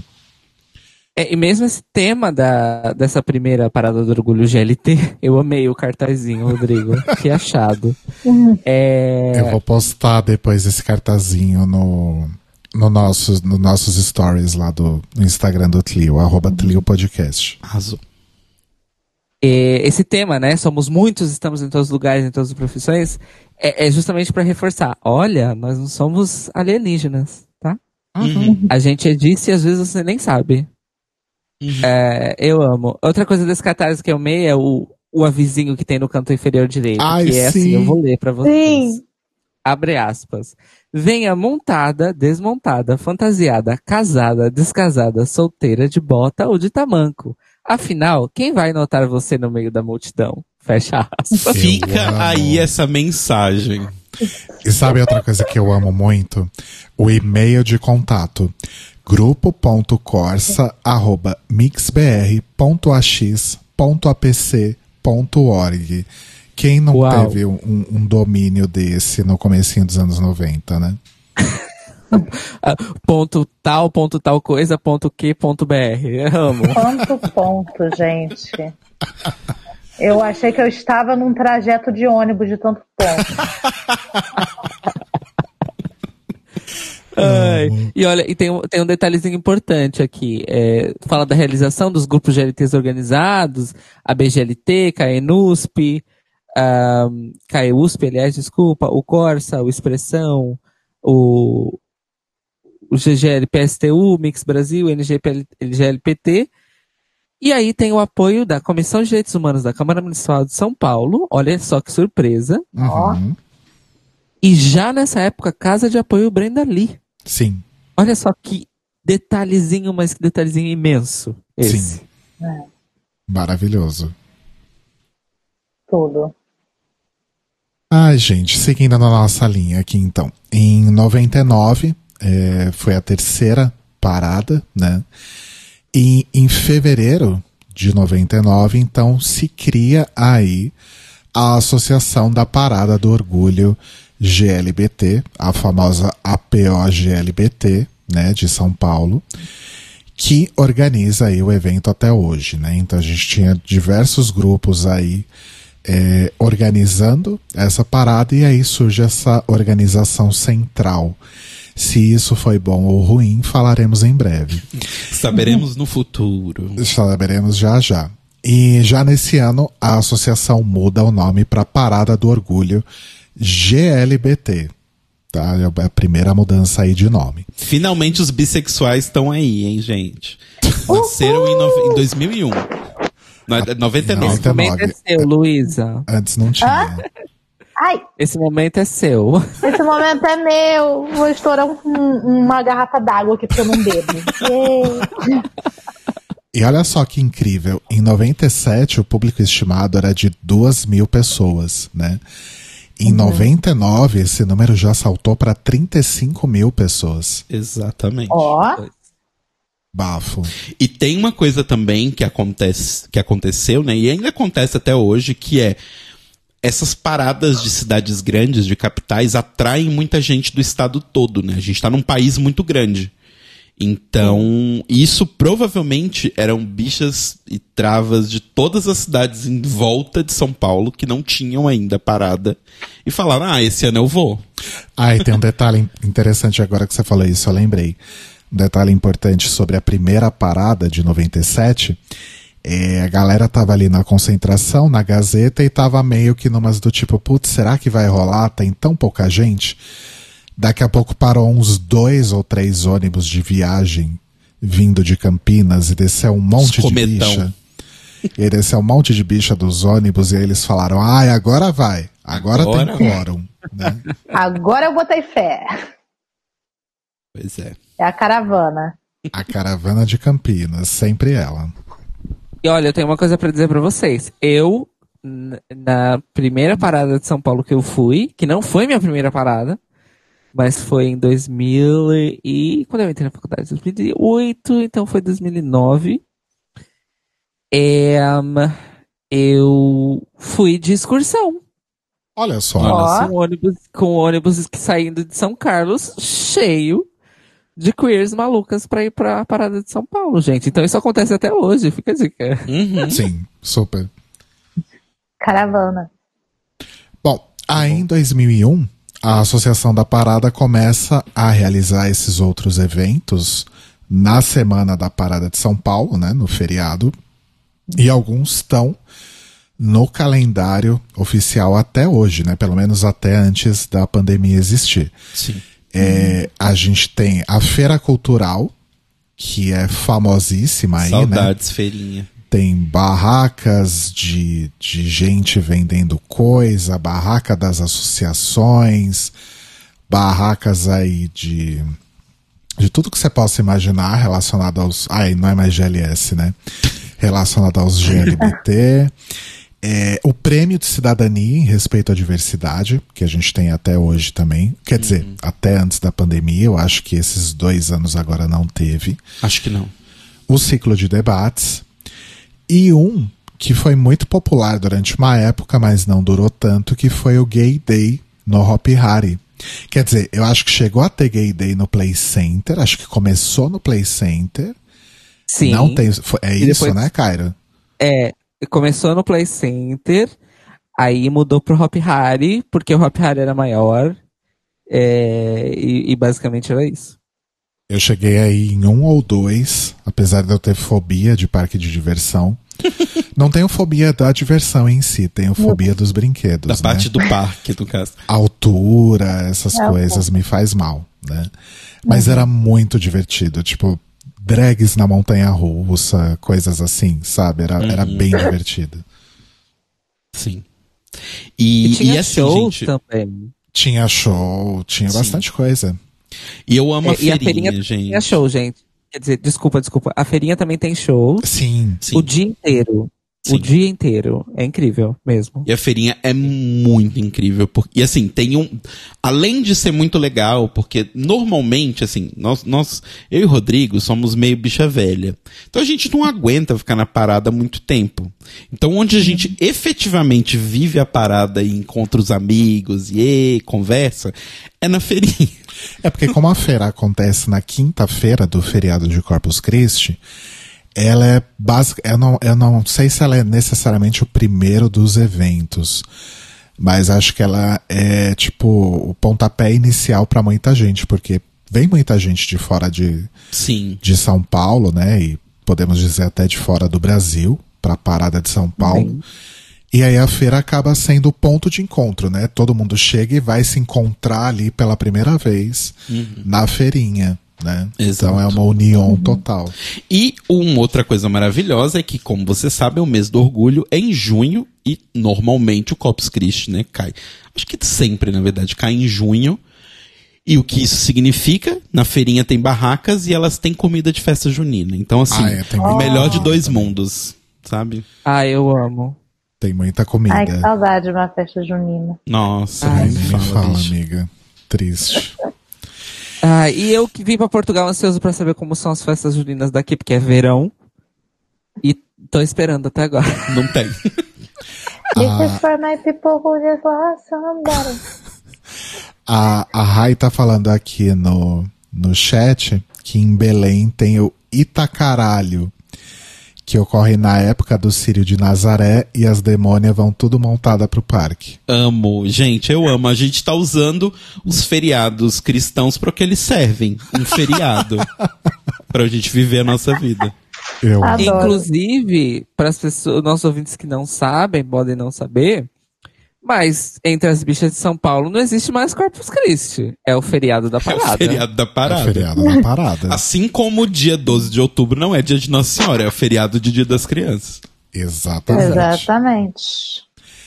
Aí, 2003, a Parada de São Paulo bate aí seu primeiro grande recorde, que é o público de um milhão de pessoas. Pela primeira vez, a parada chega a um milhão de pessoas, segundo a organização, né? É. Porque, segundo a PM, o público foi de 800 mil pessoas. Ai, PM. Três anos depois, em 2006, é, segundo a organização, o público foi de 3 milhões de pessoas e, segundo a PM, 2 milhões e meio. O tema dessa edição foi Homofobia é crime, direitos sexuais são direitos humanos. Prestem atenção, homofobia é crime, né? É, isso- esse é um ponto importante. E esse número de 3 milhões de pessoas foi pro Guinness Book. Então, a partir desse momento, a Parada de São Paulo é considerada a maior parada LGBT do mundo. O que, que acontece nesse momento? Uma grande treta que foi todo um um um pau aí, Um né? fuzuê. É, tem organização, né, fazendo aí a contagem do público de forma não oficial. Tem a PM, que supostamente era uma contagem é, oficial, digamos assim. Não sei como, mas tudo bem. Eu não vou entrar nos critérios de cálculo, porque é muito complicado de explicar e de entender. E aí aparece o quê? Datafolha. O Datafolha. Tudo data foda-se. O Datafolha-se criou um sistema de cálculo que contestava tanto a aferição da organização quanto a da PM. Na parada seguinte, 2007, a medição do Datafolha acusou um público 10 vezes menor que o da PM e o da organização. E aí rolou um papo, não sei se vocês lembram disso, se vocês chegaram a, a acompanhar, é que a parada estaria inflando os seus números. E aí o que, que aconteceu? A PM desistiu de fazer a contagem. Eventualmente a PM até voltou a fazer contagem, mas dizendo que os números não eram oficiais. Mas é bizarro isso, porque assim, se você. Se vocês já viram alguma imagem da parada de São Paulo, é uma coisa absurda, gente, porque assim, é, a gente falou, ela começa oficialmente ali na Gazeta, mas a Paulista inteira é fechada. Então, assim, do começo da Paulista, você tá ali no, logo no comecinho, né, na Casa das Flores, até o final da Paulista, está entupido de gente. E é uma das maiores avenidas do Brasil. Então, assim, é, é, é bizarro você falar, tipo, ah, eles inflaram os números 10 vezes. Gente, não tem como. Sabe? Porque não tem espaço pra tudo isso. Quer dizer, pra não ter tudo isso, né? Do, tipo, você você vê as fotos, não tem nenhum lugar vazio. E quem já foi na parada de São Paulo sabe que é um pequeno inferno. Exato. sabe? Então, assim. É, e assim, a, o bafo foi tão grande que em 2008 o Guinness tira a parada, né? Tira aí o, o, o recorde registrado e tira a parada da primeira posição. É, que que aconte- o- o- Mas aí, né, a. a, a, a- o é, oh, meu Deus, como é que fala? As coisas são cíclicas, né? O karma vem. O Datafolha passou a ser contestado por causa desse tipo de medição, não só da parada, mas de outros eventos também, e aí eles desistiram também de fazer medição. Eu amo. Eu amo que eles chegaram assim. Olha aqui, vocês estão fazendo errado, queridas. Aí as, as queridas cansadas de, de, de tomar na cara que estão fazendo errado, falaram, então tá, faz aí essa merda, não faço mais. Aí chegaram pra Folha e, e falaram, ô querida, não, você que tá fazendo errado. Aí a Datafolha falou, ah, então vamos pro caralho, não faço mais. É isso. Então, mas, mas é muito difícil, porque você tem, tipo, uma avenida que tem, sei lá, uns 3 quilômetros, a Paulista tem. Eu não faço ideia. Mas sei lá, do tipo. Você chegou a ver como os cálculos são feitos? Sim. É, eles pegam um determinado ali, é, uma determinada quilometragem e calculam é, quantas pessoas cabem por metro quadrado e fazem um cálculo de, de não sei de onde eles tiram, Uhum. de pessoas que saem no meio do, do, do, do caminho e outras que chegam no meio do caminho. É, né? então, só que esse cálculo não faz sentido, porque, tipo assim, enquanto a galera tá na Paulista, tem gente fervendo na Santos, que é a rua paralela, porque a galera, né, tipo, as- as véias que não quer ficar no meio da confusão, vai pra Santos pra acompanhar a parada, mas num lugar um pouco mais tranquilo. Já tem gente que já está na Roosevelt e já tem gente que já tá descendo a. a. a como é que chama? Oh meu Deus. A consolação. Do tipo, não tem como você fazer uma contagem estimada pegando um pedaço da Paulista, porque o negócio é muito maior. Sim. Só pra vocês terem uma ideia, eu tô vendo aqui os números na, na Wikipédia. É, depois desse bafo do Datafolha, como eu falei, a PM volta a fazer a contagem, só que de forma não oficial, né? E aí, tem anos que, tipo, a estimativa da organização, da, da associação, é 4 milhões de pessoas e a estimativa da PM é 600 mil. É, tipo, Tipo, não faz sentido, sabe? al- alguém está, alguém está contando muito errado isso, sabe? Porque Eu acho que a pessoa que fazia a matemática da Datafolha foi pra PM, então, não é possível. Isso é inconcebível. Eu posso não ser uma grande mestra da matemática, mas não tá fechando, não tá batendo a conta. Tá Ai, errado. gente, é muito louco. Tá. Aí, em 2008, a associação muda de novo a sigla e agora finalmente nós temos a parada do orgulho LGBT. E... E... Chegamos. Agora só falta adicionar o Q, o I, o A e o mais. E... É. P também. O P também. O P também. O P também. 2012 é, é a edição de fato recorde até hoje. O público registrado pela associação foi de 4,5 milhões de pessoas. E 2014 tem outra coisa importante. É a primeira vez que o tema da parada. 2014, tá? Primeira vez que o tema da parada de, de São Paulo é relacionado a homolesbotransfobia e não simplesmente homofobia. Aí, ó. Aê! Faltou a coisas demoram, bifobia? mas elas caminham, Faltou a a bifobia? parada, né? Faltou, mas Eu tô me sentindo assim, eu tô me sentindo como se eu fosse a mãe de uma criança pequena. Cada passinho que a criança dá, a gente faz uma festa. Tipo isso. Tira foto, posta, posta no Face. Olha, andou mais um pouco. tipo isso. em pé sem ajuda. Eu tô, tô pensando aqui, fazendo umas contas na minha cabeça, mas eu acho que essa edição que teve 4 mil- 4,5 milhões de pessoas, de 2012, foi a primeira que a gente foi, não foi? Juntos. Foi 2012 já? Acho que sim. Não, não lembro, mo. Tô com a foto aqui na minha frente, inclusive. Mas eu não, não lembro que ano que foi, realmente. Depois eu- a gente pode procurar os, Sim. os arquivos digitais. É, 2016, a gente tem uma coisa que parece besta, mas é legal. É, em 2016 rolaram gravações de cena, de cenas da parada, que foram exibidas depois naquela série Sense8, Sense Márcia Exato. da Netflix, que levou para telas aí dos streamings, né, um pouquinho do que é a parada de São Paulo. Sim. E inclusive foi muito engraçado, porque a gente tem uma amiga nossa, Camila, Beijos, Cá, se você estiver ouvindo. que tava. Acho que tava eu, você, a Camila e a Fátima só, né? Eu não lembro se a Fátima tava. Eu Do- sei. com- pelo desenrolar da história, eu acho que a Fátima não tava. É.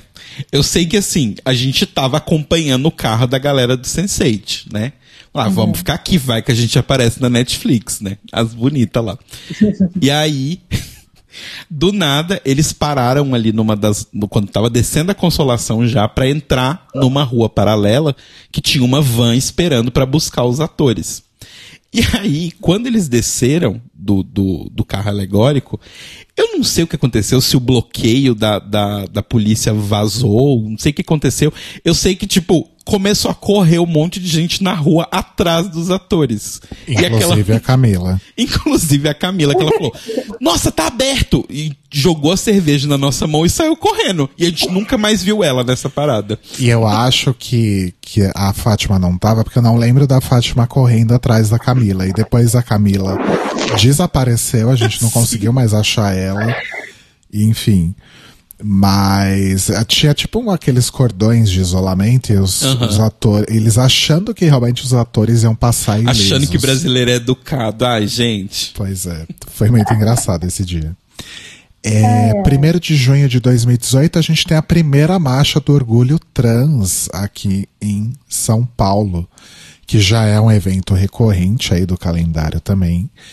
E teve edição virtual agora esse ano, com vários patrocínios de organizações, empresas privadas e assim. É, essa aqui de 2018 é a que você foi, né, Cairo?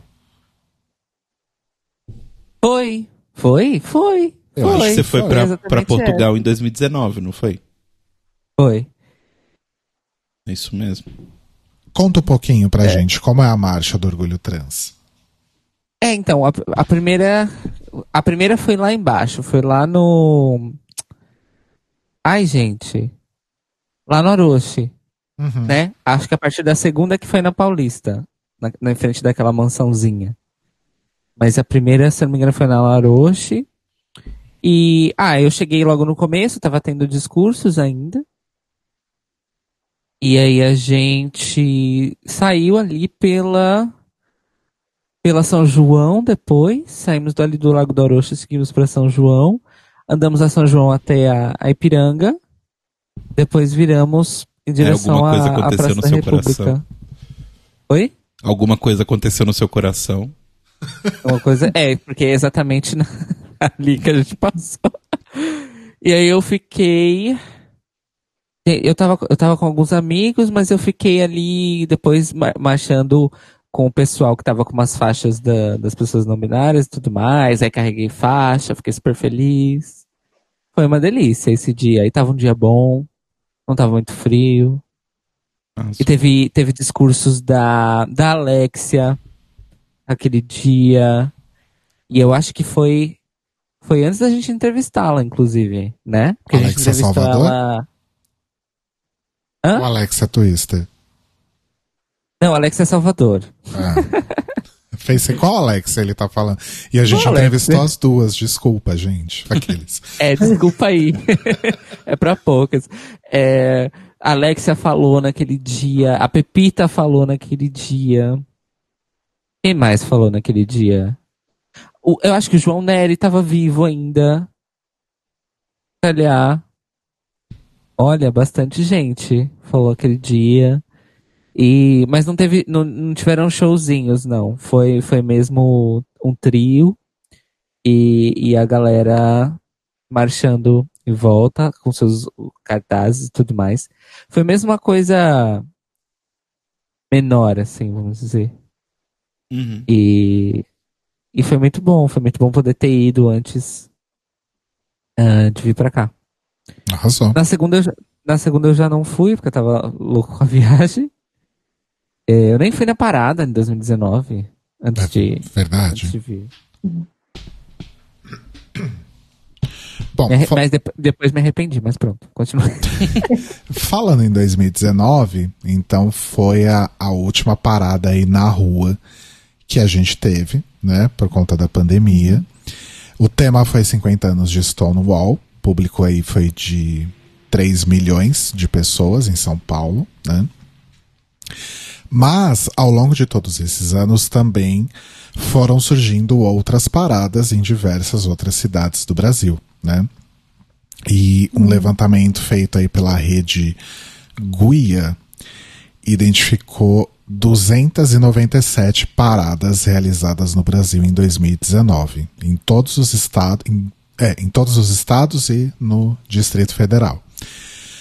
Os estados que tiveram mais paradas foram São Paulo, com 54, Bahia, com 52, Rio de Janeiro, com 33, Pará, com 24 e Rio Grande do Sul, 19.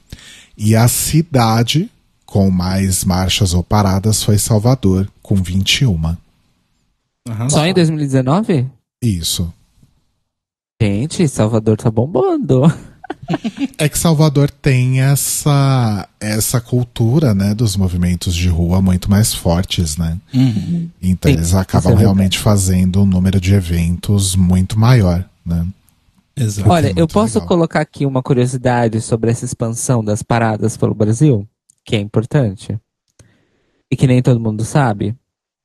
É o seguinte, amores. Durante os governos Lula e depois Dilma, mas isso começou nos governos do Lula, o governo federal, através do Ministério da Cidadania e Direitos Humanos, te- deu apoio oficial. Houve um programa nacional de incentivo às semanas de diversidade e paradas do orgulho LGBT no Brasil.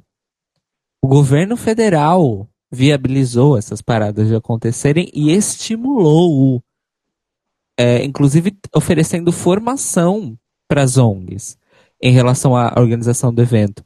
Então, é, e, e eles faziam, vamos dizer assim, eles faziam a- o, analisavam os resultados desses eventos com aquelas conferências que, enfim, agora já não existem mais, né? Infelizmente. Mas aquelas conferências anuais LGBT que aconteciam em Brasília, que todas as, as ONGs do Brasil e aí também lideranças iam, e elas iam justamente para falar como é que foi esse último ano aí em questão das paradas, dos eventos de semana e tudo mais. Uhum. É, então, assim, isso foi uma política pública. Gente. Então a gente foi de cacá de pole tendo que se jogar no meio da Paulista para a polícia não impedir até uma política pública federal. E eu só sei disso porque a minha primeira parada, de verdade, foi em 2009, quando eu fui da produção e organização da primeira parada do Orgulho LGBT de São Carlos, que já começou sendo uma semana de eventos. E foram mesmo sete dias de eventos. Olha só. E a gente só. Logo de cara. Logo de cara. E isso só aconteceu porque a gente tinha essa grana e esse apoio é, do, do governo federal na época. Que falta faz ter um governo, né, gente?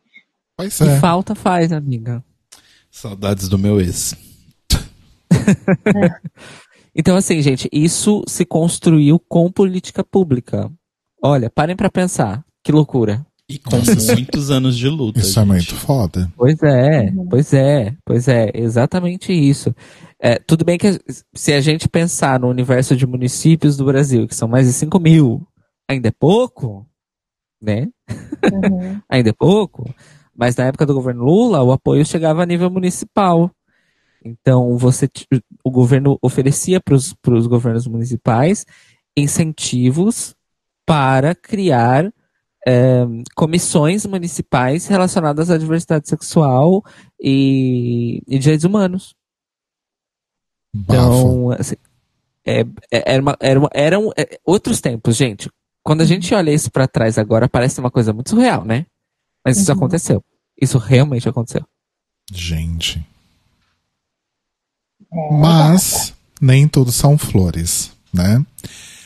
Chega o coronavírus, chega a pandemia, e aí, pela primeira vez em todos esses anos, a parada de São Paulo e outras paradas do Brasil, creio que todas, provavelmente, não acontecem por conta aí das medidas que todo mundo deveria estar seguindo, mas nem todo mundo segue, né? Mas realmente não haveria possibilidade de fazer eventos dessa magnitude nessa situação que a gente está agora. O que, que foi feito aqui em São Paulo? A Associação da Parada se uniu com o YouTube e com a produtora Dia Studio para promover uma transmissão ao vivo de 8 horas, né, tentando levar aí a ideia de parada para o virtual, né? A ideia era ter debates, né, sobre diversos temas, inclusive visibilidade da comunidade trans, racismo no Brasil.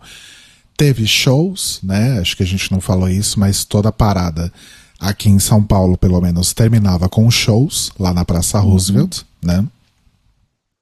O show era da Roosevelt era na, na, na, na- praça, na Praça da República? Acho que era na Praça da República. Na República, né? República. Tá. Pensei aqui, nem tinha como montar um palco na Roosevelt, né? Enfim. É, que curiosamente foi um- um- uma coisa da parada que eu nunca peguei os shows, porque eu sempre morria É. antes. Chega nessa. No, começa a descer a consolação, vai dando um soninho e fala.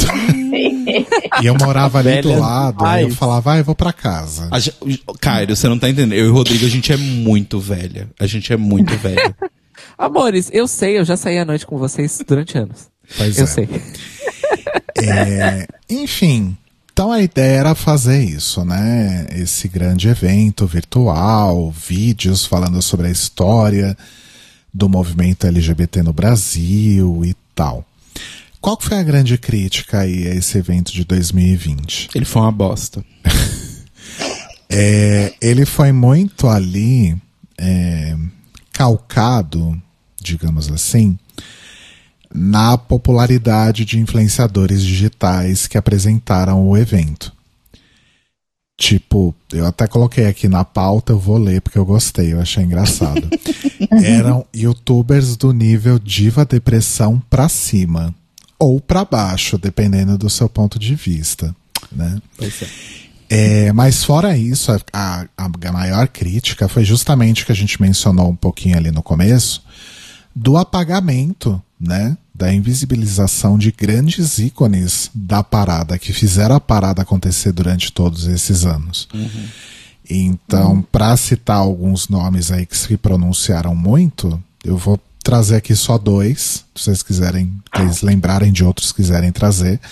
Mas a própria Cacá de Poli e a Silvete Montilla, né?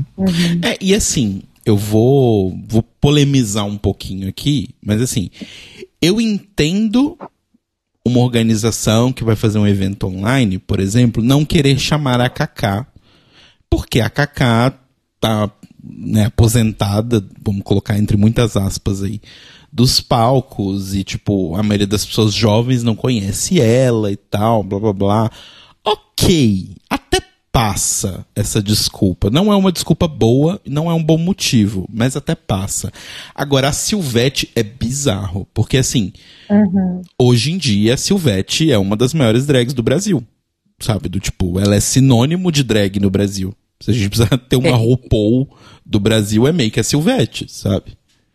E, e aí tem aquele, ela, aquela, aquela coisa, né? Não é, só, não é que ela é só hoje em dia. Ela ainda é. Sim, sim. É o que eu A quero dizer é que, tipo. A, a popularidade dela é longevíssima. É, então, o que eu quero dizer é isso, do tipo, eles podiam ter até uma desculpa pra não chamar Kaká e outros nomes mais das antigas, mas a Silvete não tem desculpa, gente. Sabe? Ela é uma pessoa que todo mundo conhece, é uma pessoa que todo mundo quer ir nos shows. Por quê? Sabe? Por que escolher diva da de- diva depre- é diva da depressão, diva depressão? Diva da Diva depressão. Depressão. Tá. Por que escolher diva depressão e não a, a Silvete, sabe? E assim, outros nomes, né, gente, que eu nem sei se pronunciaram tanto na época, pelo menos eu não me lembro. Mas Salete Campari, Márcia Pantera, Tchaka, né? Todo esse povo aí que sempre teve ali na linha de frente da parada, né? Enfim. Me- Não, mesmo não precisa ir, ir tão pra trás, até mesmo as que são famo as que são veteranas, mas ainda são famosas agora. A Alexia, a Ícaro, nem elas, Uhum, Uhum. uhum. nem elas, nem elas que estão literalmente na Netflix, sabe? Exatamente. E a associação que já sofria muitas críticas de muita gente aí das antigas, né? Também levou aí bastante porrada nessa época, né? E o que que acontece em 2021? Uma nova edição virtual, né?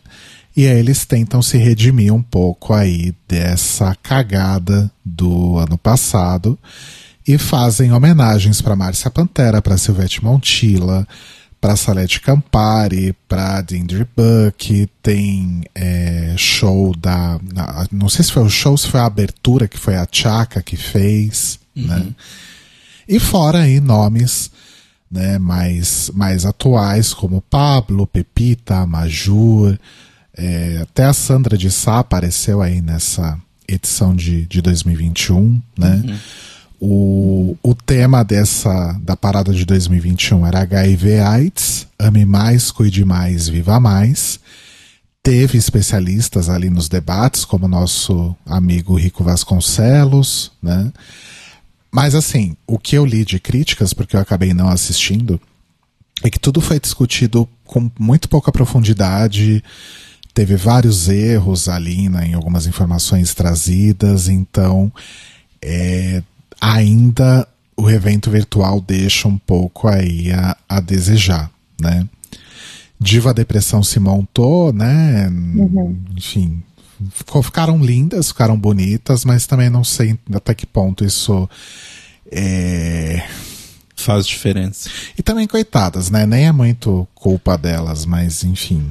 Não, não, sei é também. culpa, mas a questão é. só do tipo. Não jogue esse caminhão de responsabilidade numa pessoa que nem tava aqui durante essa história toda, sabe? Do tipo. É bacana não que eles. tava, Hum? não tava e nem se preocupou em saber, né? Claro. Não, e ainda que se preocupasse, é do tipo. é, você não dá esse tipo de responsabilidade pra alguém que não está preparado pra esse tipo de responsabilidade. E eles podem ser muito bons no que eles fazem, eles podem ter um milhão de fãs, mas é muito diferente você fazer um vídeo ali no seu canal e é muito diferente você fazer um negócio ao vivo que vai durar oito horas, sabe? É, enfim. É, uma, uma crítica que eu vou ter que deixar para os dois anos, 2020 e 2021, nessa parada virtual, é essa obsessão com a juventude. Tá?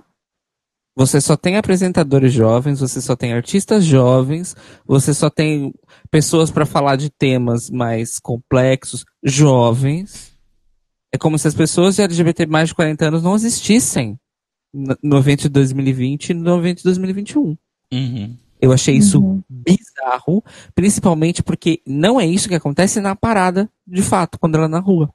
Muito Hum. pelo contrário.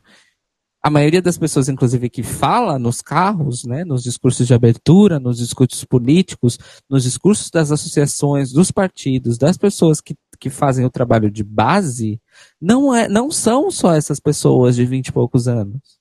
Uhum. E com certeza não são youtubers e influencers. Então, eu assim, acho que isso pode ser. Isso pode ser coisa do, do- da própria de estúdio, né? Porque se a gente parar pra ver, todos os youtubers que participaram são contratados da de estúdio. Olha, isso eu não Pois, sabia. é, isso é outro problema grande. Outro problema incrivelmente Uhum. grande. Porque aí você você dá razão às pessoas que criticam que a APO LGBT virou uma empresa. Uma Uhum. corporação. E não mais uma associação de um evento social de direitos humanos. E aí você entrega tudo na mão da DIA Studio, ao invés de, inclusive, fortalecer a viabilização do evento fazendo uma parceria com outras produtoras, outras, outros movimentos culturais. E aí o que acontece? Ah, vai ser só o nosso elenco. Mais ninguém.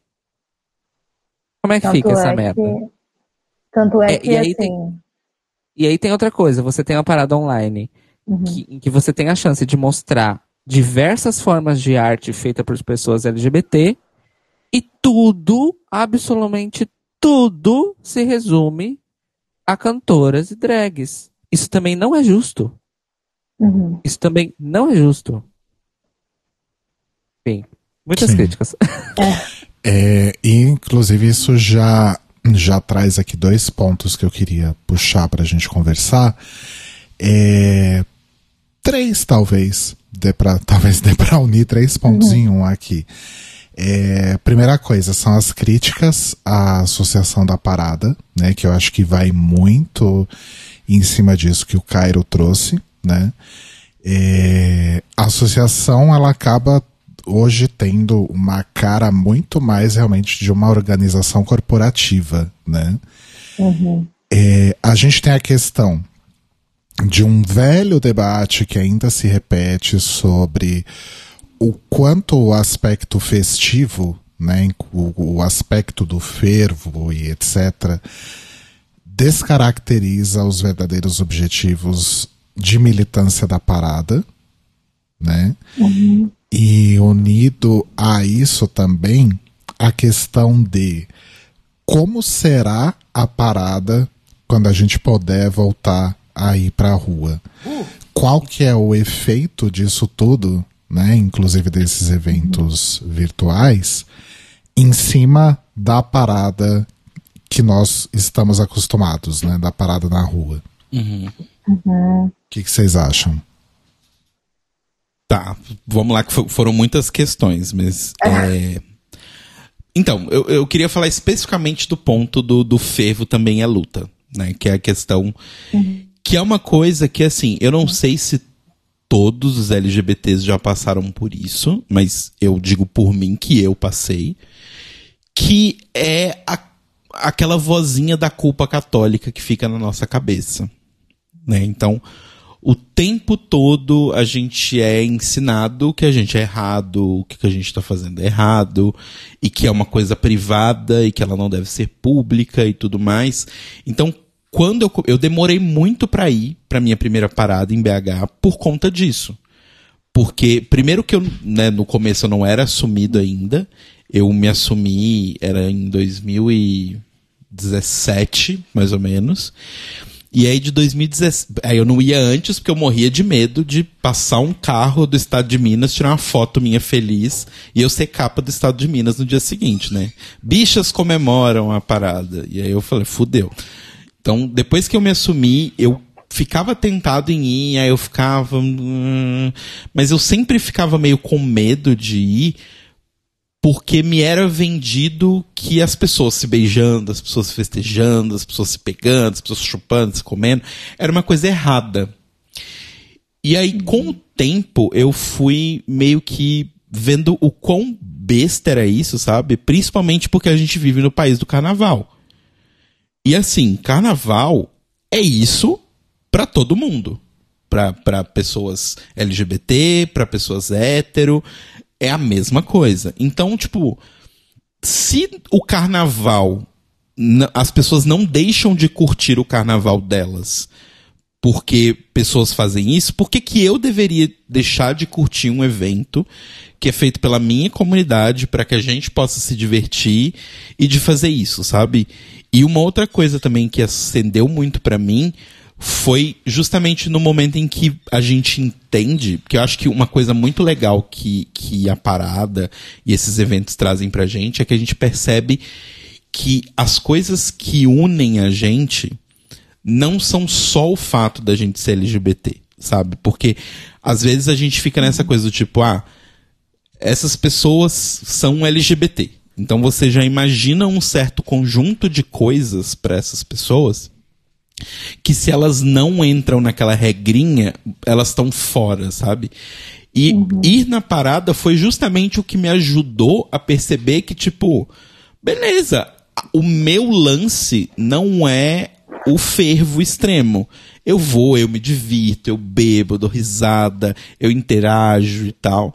Mas do tipo, igual eu falei, começou a descer a, a. Começou a descer a consolação, começou principalmente a escurecer. Eu já vou ficando cansado, porque normalmente eu tô no sol desde as duas e meia da tarde, três da tarde. Já são, tipo, sete horas da noite, eu tô cansado, eu quero ir pra minha casa, eu quero comer e tal. Então, do tipo, mas essa é a minha forma de curtir. E, e eu acho que é muito errado a gente desvalorizar a forma de outras pessoas curtirem. Cada pessoa vai curtir de um jeito.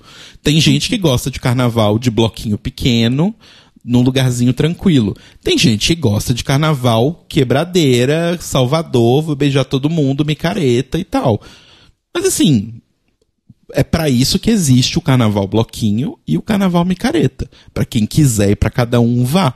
E o que eu acho legal da parada ser tão grande quanto a de São Paulo é que ela meio que conseguiu isso, sabe? Do tipo, você tem os grupos das galeras que estão ali de boa interagindo e cada um tá no seu cantinho. A gente tá ali unido pelo fato de ser LGBT, mas a gente não tem que ser uma massa igual. Sabe? Então, pra mim, a discussão não é nem se o fervo é luta. Se pra uma pessoa A o fervo é luta, pra ela é.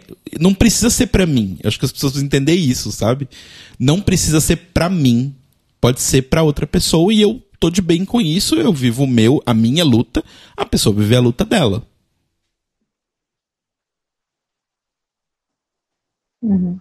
Arrasou. Eu- Nossa, eu, eu- eu causei um silêncio. Estamos Não, eu refletindo. fiquei, tá eu- eu fiquei reflexiva. Fiquei reflexiva. então, eu concordo com o Telo, é, mas eu tenho uma camada a mais aí. Que é a- analisando também com- como a comunidade LGBT na história, né, na história mais evidente, reagiu às coisas e fez as coisas como fez. Porque eu acho que a resposta de grupos oprimidos é, em relação à opressão é justamente usar aquilo que os que oprimem dizem que deve ser reprimido e amplificar aquilo dez vezes mais. Então, se a sociedade heterossexnormativa nos ataca principalmente pela questão sexual, seja ela a questão sexual do indivíduo quanto a questão sexual, tipo, relacional, com quem aquela pessoa está fudendo e quem ela é dentro dela, é, essas são as armas que a gente tem que usar contra essa repressão e contra essa opressão. Só que no caso da, da, da repressão homofóbica, isso é extrapolado para o nível social, estético, comportamental, tudo, né? Uhum. É, assim como fazem com as mulheres, inclusive. É, é, é, são nas mesmas esferas. Então, o- a- regulam o, comportamento das mulheres, e aí o, o, o que vem nas, nas ondas dos feminismos é as mulheres começam justamente a exacerbar esses comportamentos que supostamente elas não deveriam ter, para mandar aque- aquele discurso pro caralho. Uhum. Então eu acho Sim. que eu acho que a, a função da parada, além do que para, as paradas no Brasil acontecem justamente com essa referência do carnaval, porque isso é a fundamentação cultural brasileira das paradas. Vocês vão ver que as paradas e marchas aqui na Europa são uma coisa, nos Estados Unidos elas são outra coisa, na Austrália elas são outra coisa. Cada lugar tem o seu aspecto cultural local também. né? Isso não tem como ser ignorado. Então, o jeito que ela acontece no Brasil é também muito explicado pelo Devassos no Paraíso, naquela questão da cultura do carnaval, onde o carnaval é o momento em que os machos podem deixar de ser machos por 12 horas. Aham. E tá tudo bem. Uhum. Entendeu? Depois eles vão voltar a ser machos, mas aquilo que aconteceu no carnaval ficou no carnaval. E essa questão da parada, mesmo aquele discurso da primeira parada de São Paulo, do quem vai te ver na multidão, venha sem medo, também é calcado nisso. Uhum. E essa é, um, e essa é uma coisa importante, porque o aspecto da multidão causa segurança. Apesar do Telo falar que, que tinha medo de ser fotografado no jornal. mas, o- mas querendo ou não, o aspecto da multidão traz segurança. É que BH é uma Parece- cidade bem menor que São Paulo, né? Tem isso. É, tem isso, né? É. Pois. É, a questão da multidão traz a segurança. A segurança do anonimato. Ao mesmo tempo que traz a sensação de pertencimento. Sim. Mas também tem a questão da alegria. A alegria desimpedida. Porque é isso, a, a a repressão comportamental a pessoas LGBT, ela chega nesse nível, do nível de que você não pode ser feliz sendo quem você é. Porque isso é errado. Uhum. Uhum. E aí você exacerba tudo isso num carnaval. Num carnaval que é só nosso. Uhum. De mais ninguém. Também tem essa questão da posse, e ela é muito importante. Ah, na minha opinião, do ponto de vista da, da identificação que as pessoas têm com o evento. Isso Uhum. também diz muito do traço psicossocial das pessoas que acham que é só putaria que não serve pra nada. Mas isso é assunto para outro podcast. Ah, mas é isso. Eu acho que ela é justamente multifunção, porque ela abarca tudo isso de uma vez só. Então você tem os discursos políticos, você tem as pessoas que são símbolos culturais para essa comunidade, você tem a parte da festa, você tem uma manifestação sexual e sexualizada feita no, no espaço público. Tudo aquilo é um- uma exacerbação daquilo que as pessoas não podem fazer nos outros 364 dias do ano Uhum. eh, enquanto evento, né, pontual. Então eu acho que ela é extremamente importante sim, e repito, as paradas no Brasil, do jeito que elas acontecem no Brasil, elas só poderiam acontecer no Brasil, elas só funcionam no Brasil. Se a gente tentasse um modelo de parada de São Paulo na Argentina, já não ia dar certo. Uhum. Entendeu o que eu quero dizer? Uhum. Super. Então, isso também tem que ser levado em consideração. Se aquilo é culturalmente a- a- adequado para o Brasil, é óbvio que vai funcionar. E é óbvio que está funcionando. É porque as pessoas. Porque tem aquele elemento familiar do carnaval. Só que, opa, isso daqui é festa, mas olha, além da festa tem isso aqui. Por que, que a gente está todo mundo aqui reunido? Por que, que essa festa é, é nossa? Por que ela acontece nesse mês, nesse dia? Quem são aquelas pessoas do, do- em cima do trio elétrico? Que, do que, que elas estão falando? Uhum. Quem são essas outras pessoas que eu não conheço aqui em volta de mim, embaixo dessa bandeira arco-íris? O que, que isso tudo significa? Uhum. Nada disso passa despercebido, gente. Por mais que as pessoas bebam, beijem, que nem nada disso passa despercebido.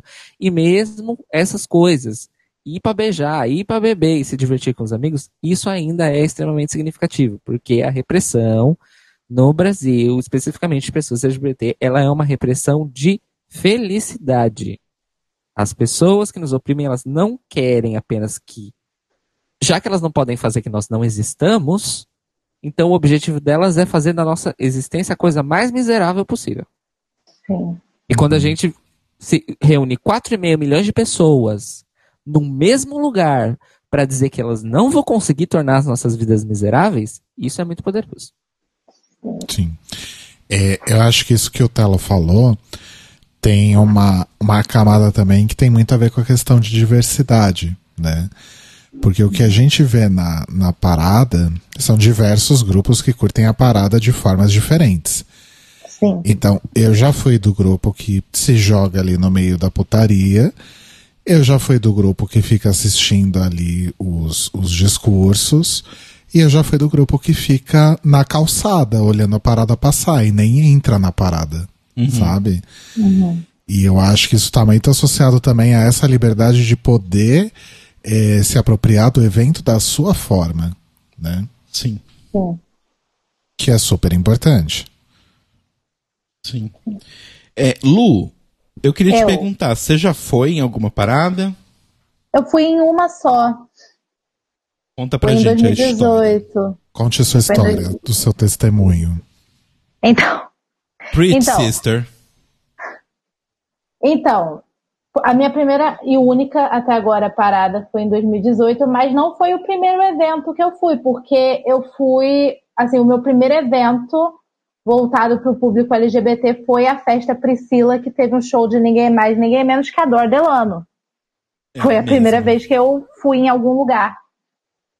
E eu lembro que, tipo, vou começar falando da questão do show, né? Porque foi o primeiro show que eu fui que não era, ai meu Deus, Demi Lovato, Jonas Brothers, que ia nessas casas de, de show daqui. Aí a minha mãe, quando eu fui humildemente pedir para ela para comprar o ingresso para mim, ela começou a ficar preocupada.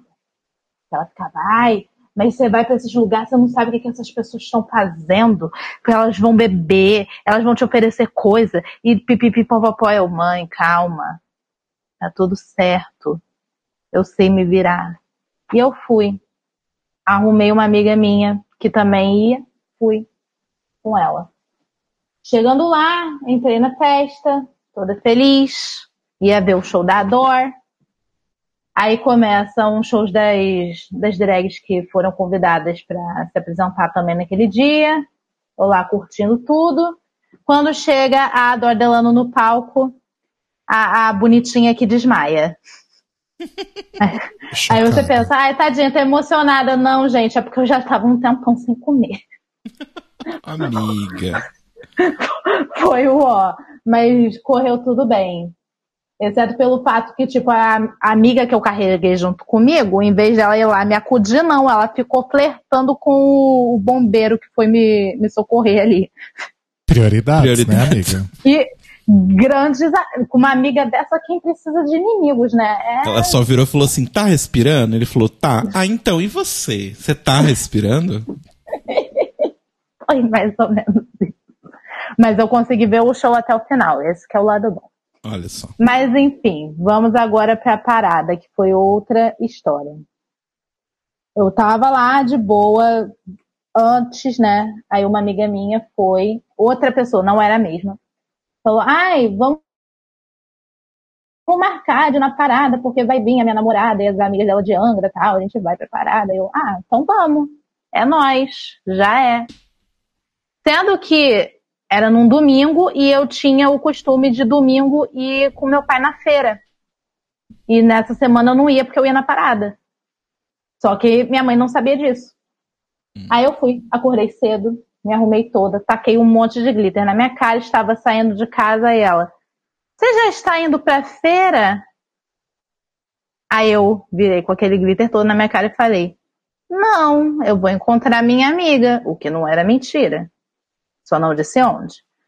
Aí ela, ai, mas toma cuidado, porque hoje está tendo a, a tal da parada gay, as pessoas estão lá e pipipipopopó. Minha mãe sempre preocupada. Eu, tá, tá tudo bem. Encontrei com as meninas no trem, a gente foi até uma determinada estação, porque ia vir uma outra menina que estava no meio do caminho, fomos juntas. Chegamos lá, Aí ficamos andando, só que como era 2018, era ano de eleição. Estavam distribuindo vários adesivos, vários santinhos de candidato com a bandeirinha lá do arco-íris. E qual foi a minha surpresa quando não apareciam uns partidos assim meio zoado, falando, não, aqui ó, esse candidato aqui vai te defender. E a gente tentando fugir do, de pegar o santinho e e os caras vinham atrás. Não, ó, aqui, ó, este candidato aqui, vota nele. Pipipopopó. Voltei para casa cheio de santinho na mochila, né? Porque num, a criatura que não sabia desviar só pegava e falava, ah, obrigada, esqueci de jogar fora.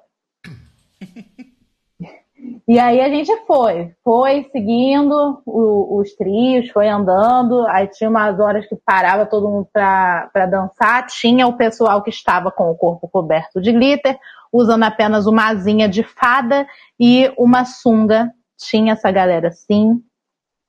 E também teve um momento que eu tirei foto com duas drags que agora eu não lembro, não achei até hoje, já postei no Twitter, já postei no Instagram procurando, E eu não achei elas duas até hoje. Estou muito triste com essa situação. Mas tenho foto com as drags.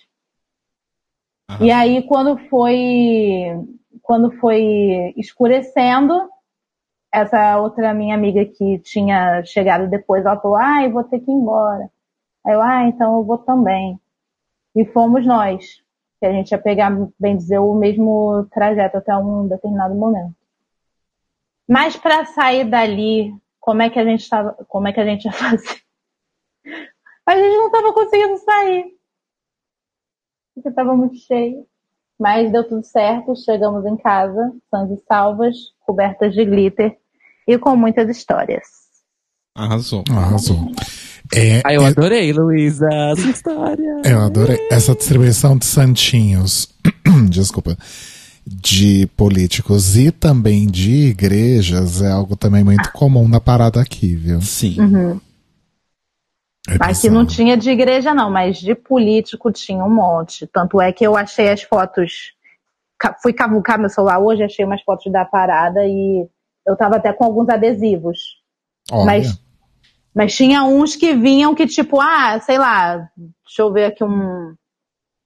Vi um PSDB da vida, ah, é aqui, ó. Bota nele, aí eu ficava. Não. amo. Ai, ai. E pedindo voto no Crivella no mesmo santinho. Que aldade. Jesus, que medo. Se bem que eu acho que o Crivella não tava concorrendo nesse ano, né? Não, não tava. Mas, mas era alguém da laia do Crivella. Tinha foto do Crivella. Meu Deus. Terrível. E você, Telo Caetano, qual a sua história? Nossa, então, essa coisa de ficar preso na parada, né? Eu, como eu falei, eu demorei pra ir pra parada, mas aí quando eu fui a minha primeira, fui na parada de BH. E a parada de BH é meio contrário da que acontece aqui em São Paulo. Aqui a, a- a parada de São Paulo, ela começa se movimentando e aí ela chega ali na Praça da República e para, né? Pra ter os shows e tal. Em BH é o contrário, ela começa na Praça da Estação parada, fica lá tipo um- umas três, quatro horas. Não, acho que fica mais. Acho que fica tipo, sei lá, das 11 da manhã até umas quatro horas. E aí quando dá quatro horas as pessoas sobem a Rua da Bahia. E aí na hora que elas né, vão subir na Rua da Bahia inteira até a Praça da Liberdade. Então, esse é o trajeto. Só que assim, como eu comentei, as avenidas em BH não são tão grandes assim, né? Então talvez fosse ideal fazer na, na Afonso Pena, mas não, eles fazem na Rua da Bahia. E a Rua da Bahia é uma rua, tipo, tem três faixas. Ela é estreita, né? Ela é bem estreita. Então, assim, no começo, você tá lá na Praça da Estação, felicidade, alegria e tal. Aí começa a subir, beleza. O comecinho ali é até ok. Chega um momento em que não dá. Tipo, simplesmente não dá mais, sabe? Fora que tem isso também, né, gente? A BH é uma cidade de morros e a, a Rua da Bahia, obviamente, é uma subida. Começa bem íngreme, mas vai ficando um, um pouco mais plana, mas ainda assim é uma subida. E assim, é bem difícil fazer o trajeto, vou ser bem sincero. Então, eu nunca consegui até o final. Só que teve uma vez que eu falei, não, essa vez eu vou, vou conseguir. E aí, pra quem não conhece também esse detalhe de BH, BH tem as avenidas e as ruas que cruzam. Não é tipo. Porque normalmente você pensa num plano de uma cidade, as avenidas e as ruas elas são sempre no mesmo sentido, né? Então o final é um desenho cheio de quadradinho que são os quarteirões. Só que os quadrados, os quarteirões do centro de BH, na verdade são triângulos, porque em BH tem as avenidas, né, que estão tipo de cima para baixo, da direita para esquerda, e as ruas elas são diagonais. E aí as ruas que fazem diagonal para esquerda são os estados brasileiros, então vai do da Rio Grande do Sul até Amapá, que eles vão meio que numa ordem estranha, mas enfim, vai até Amapá. E do outro lado são tribos indígenas. Né? Descendo para outra diagonal são tribos indígenas. Então tô lá, eu feliz na rua, na, na rua da Bahia subindo, aí passamos tupis, passamos guajajaras. Aí foi chegando ali mais ou menos na Tupinambás, foi me dando um desespero. Porque eu falei, gente, eu não vou conseguir sair. Porque eu tava muito no meio. Muito, muito, tipo, na meiuca de todo mundo. E aí, quando foi cruzar uma outra avenida que, que tem lá pra frente, eu falei, ok, a avenida é a minha chance. Eu preciso. Porque assim, todo mundo andando pra frente, então você meio que vai, né? No ritmo. Eu falei, eu preciso conseguir meio que dando uma seta pra direita pra eu conseguir sair na avenida. Porque se eu não conseguir sair nessa avenida, eu não vou conseguir sair daqui nunca mais. E aí fui, dando seta pra direita, dando seta pra direita, dando seta pra direita, dando seta pra direita. De repente, o que aconteceu? Sim, eu caí dentro de um bueiro. Quer dizer, a minha perna caiu dentro de um bueiro. Eu não sabia dessa Eu história. nunca te que contei. horror. É porque assim, alguma bicha que tava muito louca, não sei porquê, arrancou uma tampa de um bueiro. Só que era pesado, tampa de bueiro é pesado. E ela não conseguiu, tipo, tirar a tampa do bueiro e jogar longe, obviamente. Ela conseguiu, tipo, tirar e ficou meio que, tipo, tipo uma meia lua, assim, sabe? Tava um pedaço tampado e um pedaço aberto. E eu super ali. Só que assim, como eu tava muito focado no meu objetivo, que era conseguir sair, eu não reparei que tinha um buraco de gente. Eu falei, opa, um buraco de gente. É pra ali que eu tenho que ir, porque ali eu vou conseguir sair. Só que o buraco de gente tava ali porque as pessoas estavam desviando do poeiro. E aí eu não vi, eu só, tipo, fui com a perna assim inteira dentro. Uou! Ai, tadinho, mas machucou? Machucou o joelho que eu caí no chão. Porque eu tava Ai, sem apoio. gente. Mas aí me ajudaram a Meu levantar, fiz, a- tipo, abriram meio que uma clareira ali pra me ajudar a levantar, pra não ser soterrado também. Mas aí o melhor de tudo, como deu toda uma comoção, eu consegui sair e pegar meu ônibus. E voltei pra casa linda. Pois é, quem nunca ficou preso, desesperado no meio da muvuca da parada sem conseguir sair? Nossa, né? gente, aquela coisa do estômago fazendo assim. Porque você tem aquele pensamento, né? Do tipo, hum, a parada começa meio-dia mais ou menos. Vou um pouquinho mais tarde para não pegar o sol do meio-dia em cima da cabeça. Só que se eu vou pra parada, eu não vou fazer um almoço, uma feijoada, porque eu vou vomitar, vou passar mal. Então eu vou comer uma coisinha leve. E aí chega 5 horas da tarde, você percebeu que você não tem a menor possibilidade de ir embora e não tem onde comer. E aí começa a bater o desespero, porque você fala, meu Deus, eu preciso sair daqui. É tipo isso. Esse enterro virou uma festa, porque pelo menos você conseguiu sair de lá. Exato, peguei meu ônibus belíssimo, meu 3054. Amo. É, gente, antes de eu e Cairo contarmos nossas histórias, a gente pediu áudios para os amigos contando aí as suas histórias com a parada. E eu vou rodar aqui um primeiro áudio que é do nosso querido Roba, que é daqui de São Paulo, mas hoje mora em Barcelona. Mas ele contou uma história fofinha dele na parada aqui de São Paulo. Eu vou soltar o áudio. Eu vou deixar nossos mics abertos para a gente poder interagir. Né? A pessoa não vai poder interagir de volta porque ela tá gravada, né? Mas fica a intenção. Vamos lá.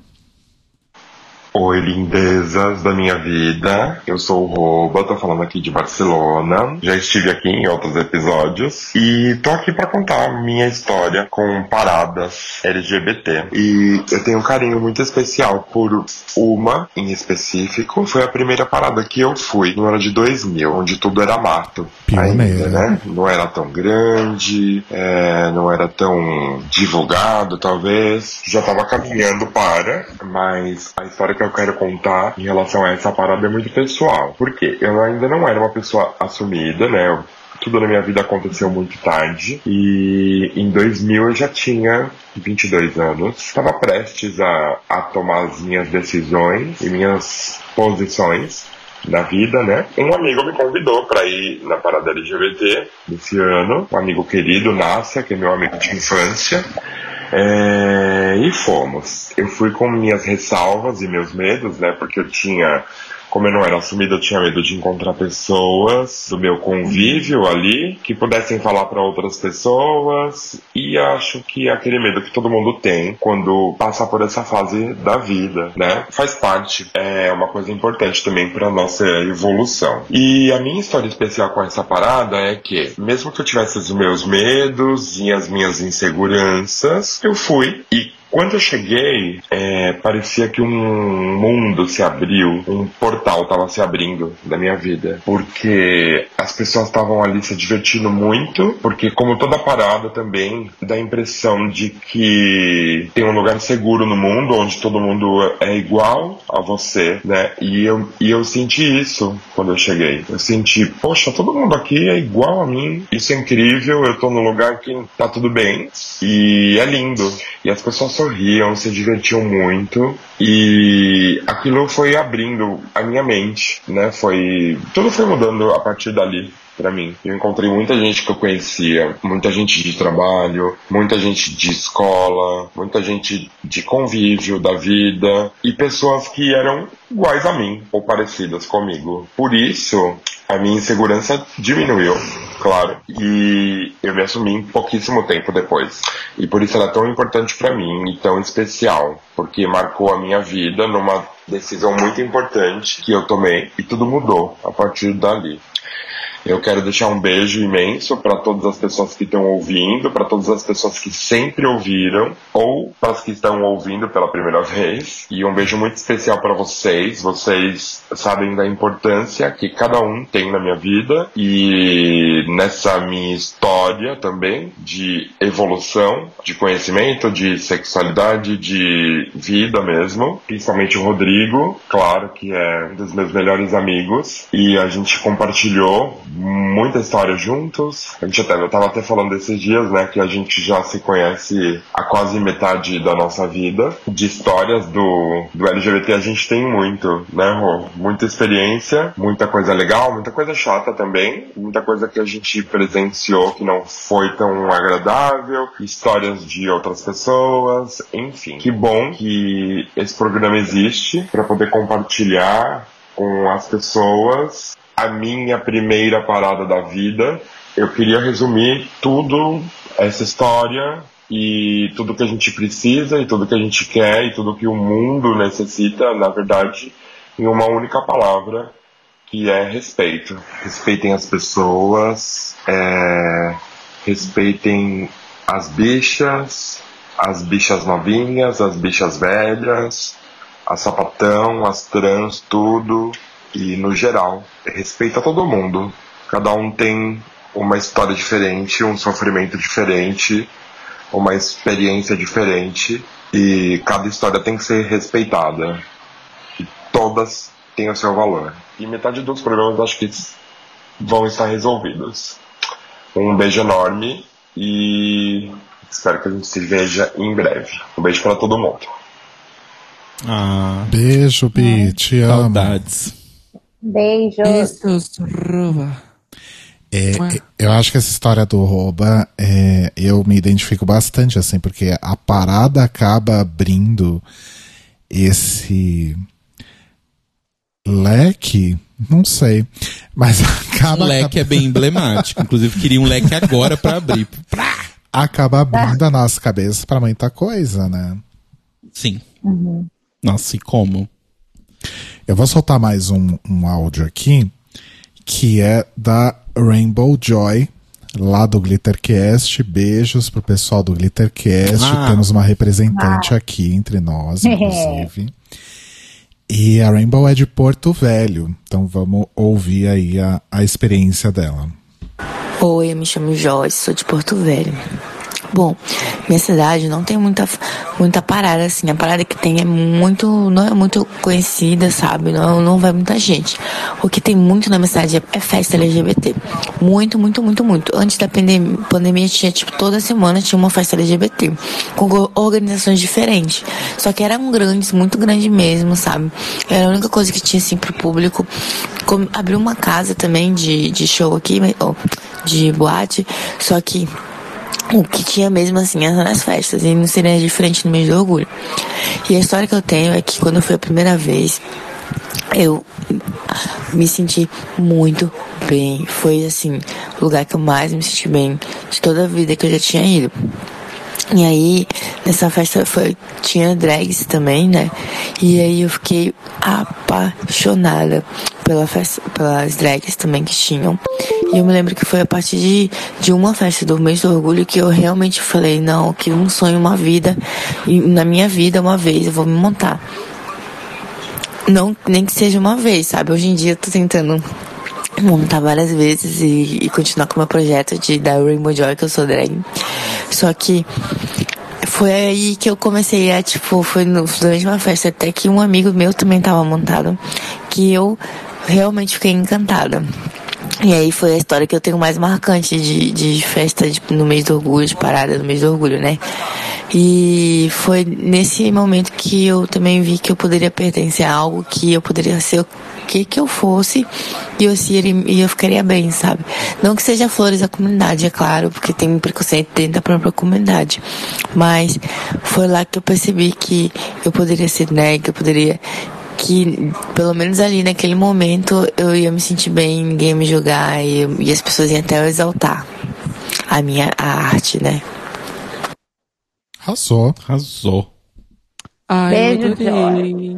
Eu adorei, gente. Eu já Inclusive, quero ela no The Libraries Open um dia. Ah, ó, inclusive a Joy, ela é namorada da Nath, que participou do Drag Box Draw Race como Clover Queen. Então é um casal de drags também. Olha só. Gosto. gosto muito. Conheceram e começaram a namorar através do Drag Box, ó. Gente, que bafo.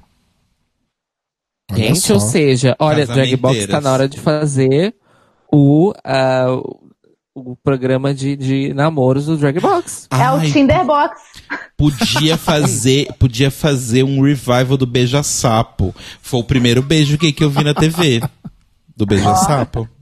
Socorro, Dragbox! Ao Eu invés de como- Socorro Cicarelli. Eu, como sou muito mais velho, o primeiro beijo gay que eu vi na TV foi no Fica Comigo, da MTV. Ah, eu Fica Comigo passava ainda quando eu comecei a assistir, mas não, acho que eu não me lembro do, do, do- do beijo. O que eu me lembro é o do, do Beija Sapo. Enfim. Cairo Braga, conte-nos a sua história.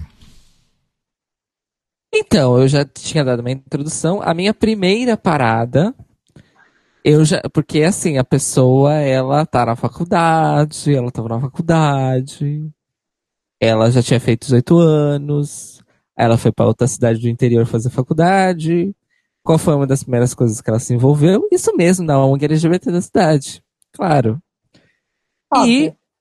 a primeira parada LGBT que eu fui foi a primeira parada LGBT que eu estive produzindo. Ó, Já cheguei com o pé na porta. Muito agitadora cultural, é assim a senhora, mesmo. né? O primeiro evento de design que eu fui também foi o que eu ajudei a organizar.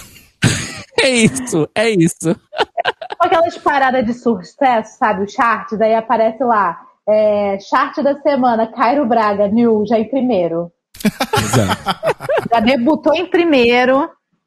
Gosto assim. Ah, gente, foi, um- foi uma experiência muito boa. Primeiro porque a ONG, que era, que espero que ainda seja, na verdade, a visibilidade LGBT, que era de São Carlos, é, onde eu fazia faculdade, era uma ONG realmente com uma cúpula, era, era pequena, assim, as pessoas que participavam na época, porque era realmente o começo da coisa.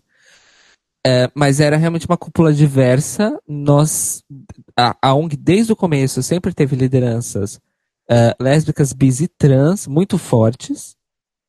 É, então, assim, não, não ficava naquela coisa GGG, GGGG. Ah, então, assim, quando, inclusive, quando eu fui, quando eu saí de São Carlos e fui morar em São Paulo, eu já, já não quis me envolver muito em São Paulo em coisas parecidas, porque já não encontrei uma situação como essa. Me senti um pouquinho desestimulado. Mas enfim, isso é outra história. Aí, né, vamos fazer a primeira parada do orgulho LGBT de São Carlos, que seria a primeira da região, inclusive. Ahn, isso foi em 2009. E eu fiquei. A- parte de pré-produção que eu fiquei foi na, se- na semana de eventos. Então eu, eu fechei dois palestrantes. Um desses palestrantes é o Fabrício Viana. Na época que ele, que ele tinha. Não fazia muito tempo que ele tinha lançado aquele livro dele, O Armário. É, e ele estava preparando a coletânea de contos eróticos, que depois ele lançou uns anos depois. E quem foi o outro? Gente, era, era, um, era, um, era um, um cara muito, muito bom que ele pesquisava a- o retrato da diversidade sexual das pessoas LGBTs em audiovisual, mas especificamente na televisão brasileira. E ele tinha lançado um livro que acho que chamava TV a cores, alguma coisa assim.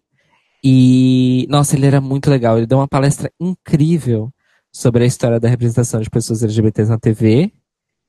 É, eu lembro que eu arrastei uma asa imensa pra cima dele. É, Jura? mas eu era muito Sério? novinho. Ridículo.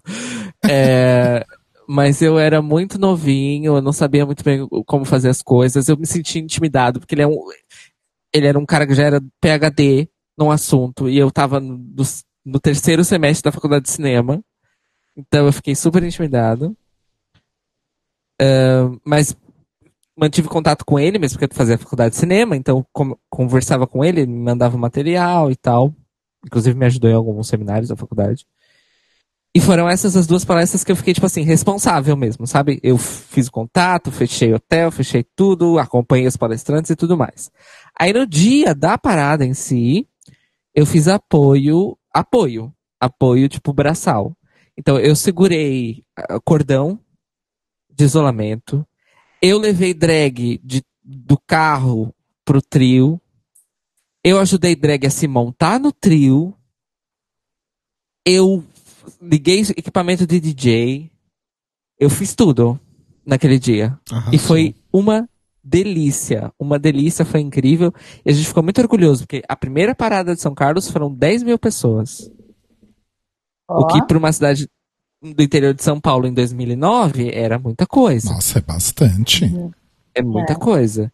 E a gente teve ônibus vindo de Piracicaba, que Piracicaba já, já tinha uma cena gay muito forte, já tinha parado em Piracicaba, já tinha alguns anos, e vieram ônibus de Piracicaba, ônibus de Araraquara, ônibus de Ribeirão Preto até, que já tinha isso também, sua, sua vida LGBT muito bem eh, solidificada. Então, assim, foi, foi mesmo um orgulho para nós eh, esse evento.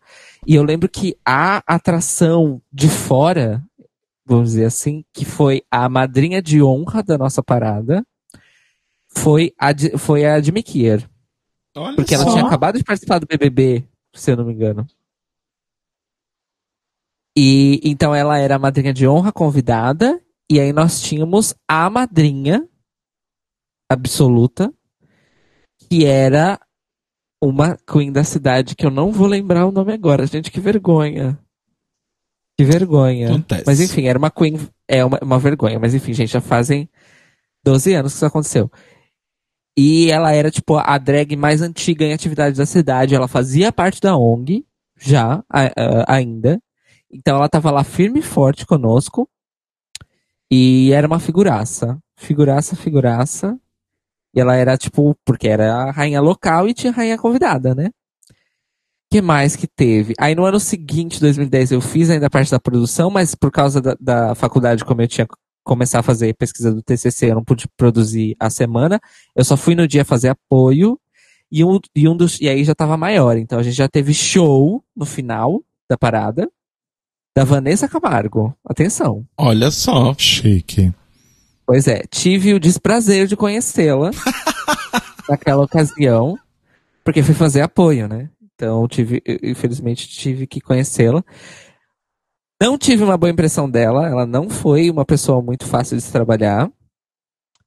É, mas eu, quando tive outra experiência com ela, quando trabalhava no Aos Cubos, foi totalmente oposto. Então, não sei muito bem o que pensar, talvez fosse o dia, não sei, enfim.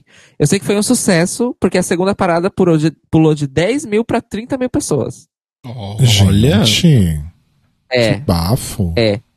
E aí no terceiro ano eu não, eu não participei da organização, eu só fui no evento, porque já era o meu ano do TCC. E no terceiro ano eu já tinha entrado no calendário oficial de São Carlos. Arrasou. E aí no ano, no ano seguinte eu já tinha me formado, mas eu mantive contato. A ONG foi é reconhecida pelo município como ahn, órgão de serviço social. uma- É um reconhecimento municipal lá que habilitava a ONG até apoio, apoio direto da prefeitura, né? Não só na parada, mas apoio para a instituição em si. E aí eles cresceram bastante a parada de São Carlos e tudo mais. Mas foi incrível. Foi uma experiência absolutamente incrível. E aí a primeira vez que eu fui na parada de São Paulo foi no mesmo ano, em 2019, numa excursão da ONG 2009. Visibilidade LGBT. 2009. Eu falei 2019? Foi. Tá, então 2009. Porque a nossa parada foi no primeiro semestre, antes da parada de São Paulo. E aí nós fomos num- numa vanzinha, assim, no micro-ônibus, pra parada de São Paulo. E aí essa foi a primeira parada de São Paulo que eu fui também, toda a minha vida. Olha só. E- arrasou. E é, foi, foi, um, foi um ano de, de, de, de primeiras vezes. Foi muito louco. Arrasou Muito, muito. Mas, gente, é assim, é, organizar uma parada no interior naquela época era uma delícia. Uma delícia mesmo. Eu conheci muitas lideranças naquela época, aprendi muita coisa sobre movimento social. Conheci lideranças do Corsa. Nem sei se o Corsa existe mais. Ah, o que mais que eu conheci? Eu conheci o Julian Rodrigues, que hoje em dia também é uma grande liderança aí. Na época, ele era uma liderança mais acadêmica. O Lula Queiroga, que era liderança do Corsa na época. Ah, foi incrível. Foi uma experiência assim incrível e que eu colocava no meu currículo, inclusive. Justo. ah, eu posso contar eh, três momentos, mas eu prometo que eu vou ser rápido. Claro. Tá. Claro. A primeira que eu fui foi em 2002. E uma situação muito parecida com o Rouba, assim. Eu ainda tava me entendendo, tava aprendendo a me relacionar com as pessoas. De uma forma geral, né? Porque eu era bem mais bicho do mato antes. E eu fui com o meu namorado da época, meu primeiro namorado. E era uma época que a parada não era tão cheia assim. Então a gente chegou cedo, né? Ainda estava ali na concentração e o povo tava levantando a bandeira, né? E aí a gente ficou correndo embaixo da bandeira, foi foi incrível. Tipo, eu tive a mesma sensação que o Roba descreveu, assim, tipo de abrir um, um portal, sabe? Foi foi muito legal a primeira que eu fui, tipo, e desde então eu fui em praticamente todas, assim, teve só um uma meiuca ali nos anos 2010 que eu não fui em algumas, mas eu fui em praticamente todas desde então. Aí 2005, 2005? É, 2005 foi a minha parada da putaria, né? Só que aí vocês precisam entender como que é a putaria do Rodrigo, né? Eu não vou sair beijando 800 pessoas. Eu vou catar uma pessoa ali extremamente aleatória e provavelmente ficar com ela até o final da parada. É, o Rodrigo tem Casar uma... na balada. O Rodrigo casa. O É o Rodrigo ca- casa. É o casal na balada. Que foi o que aconteceu. Eu tava ali na. E, e essa época, 2005, né? Já tava chegando ali no recorde de público, né? No primeiro grande recorde de público. Então já tinha. Deve ter tido, sei lá, mais de 2 milhões de pessoas em 2005. E aí eu tava procurando, não sei se eu tava procurando a Gabi ou a Camila. Enfim, tava procurando alguma amiga minha que a gente combinou meio de se encontrar ali na no MASP, um pouquinho mais pra frente já da concentração.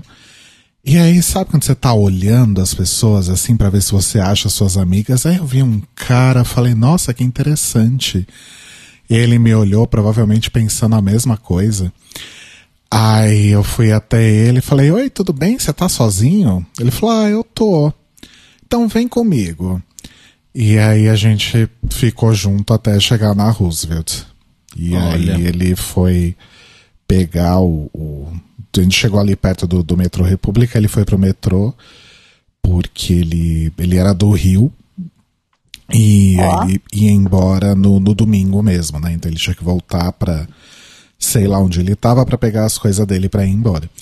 E ele era um pouco mais velho que eu e ele tinha histórias maravilhosas. Ele tinha sido maquiador na Globo. E ele, uma das pessoas que ele maquiava era o Clodovil. Gente. Sim. Chique. É, e aí, 2010 foi a única parada que eu fui, tipo, em cima de um trio, né? Porque na época eu discotecava na Ursound ainda. E aí o Daniel, que é o- um dos organizadores da festa, ele me chamou pra tocar com ele em cima de um trio. E era uma época, quem vai na parada de, de São Paulo, principalmente quem foi na- nas paradas de São Paulo é, antes dos anos 2010, deve lembrar, deve saber que o repertório geralmente é o bate-cabelo, né? São aqueles remixes bem pesados, né? E só a partir de 2010 é que começaram a aparecer as pessoas que tocavam outros estilos de música, que não fossem remixes batidão, e que tocassem música pop também, né? E talvez eu tenha sido uma das pioneiras, talvez. E aí eu subi lá com o Daniel e a gente começou a fazer um set pop, a gente começou a tocar Beyoncé, sabe, umas coisas assim. E foi o ano que a Lady Gaga tinha lançado Bad Romance, né? E aí eu coloquei Bad Romance pra tocar e as pessoas, tipo, gritaram assim, tipo, sabe quando você ouve todo mundo gritando ao mesmo tempo?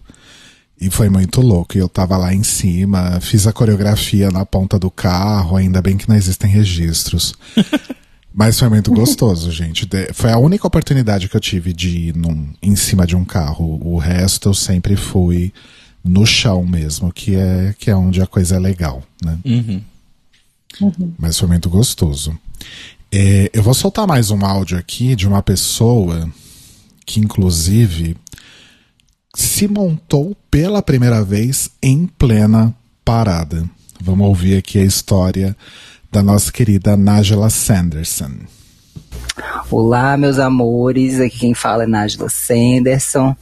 E a minha história de parada, ela é um combo, assim, porque a minha primeira parada que eu fui na minha vida é, foi também a parada que deu o surgimento de Nájila Sanderson, né? Há, há longos 11 anos atrás, eu viajei para São Paulo, então também foi a primeira grande viagem, assim, a primeira viagem que eu fiz sem família, né? Tava eu e uma amiga. E a gente foi para São Paulo pra ir na Parada Gay e já tinha mais ou menos um ano que eu tava meio que me, me preparando pra começar a me montar assim. Nunca tinha montado em nenhum lugar, era só fazendo teste, comprando sapato em C&A e experimentando em casa, comprando vestidinho que eu vinha em, em, em lojas de rua e experimentando em casa e tal. E aí fomos, fomos pra Parada de São Paulo e no dia a minha amiga virou e falou assim: "Ah, eu não não vou montar". E não dava pra montar na casa que a gente tava, que era a casa da prima dela. E aí eu assim nervosa, porque tava louca pra montar a primeira vez, mas virei e falei assim: "Não, beleza, mas vamos pra parada". Mas assim, eu vou levar as coisas dentro da mala, dentro da mochila. e a gente desceu pra Paulista, assim, foi um rolê, porque eu, eu nem lembro qual, qual bairro que a gente tava, mas foi assim, o custo pra gente conseguir entrar num ônibus, que os ônibus estavam todos lotados e tal, enfim, chegamos na Paulista, começamos a andar de um lado pro outro. Que evento, assim, que, que, que parada, né? Assim, que é, é literalmente a maior parada do mundo. E num dado momento que a gente estava andando ali próximo do MASP, é, eu tava com fome e minha amiga sabe que eu sou, sou uma pessoa que vira um gremlin, assim, quando tá com fome. E eu virei pra ela e falei, ai amiga, vamos, vamos sentar ali pra comer alguma coisa e tal. A gente entrou numa, numa lanchonete que tinha, aí pedi uma Coca-Cola e uma coxinha, e na hora que a gente sentou na mesa, eu olhei pra cara da minha amiga e falei assim, eu vou me montar. E a minha amiga olhou pra minha cara e falou assim, como assim? E nisso eu já tava abrindo meu estojinho de maquiagem, comecei a me maquiar ali mesmo, sentado na lanchonete.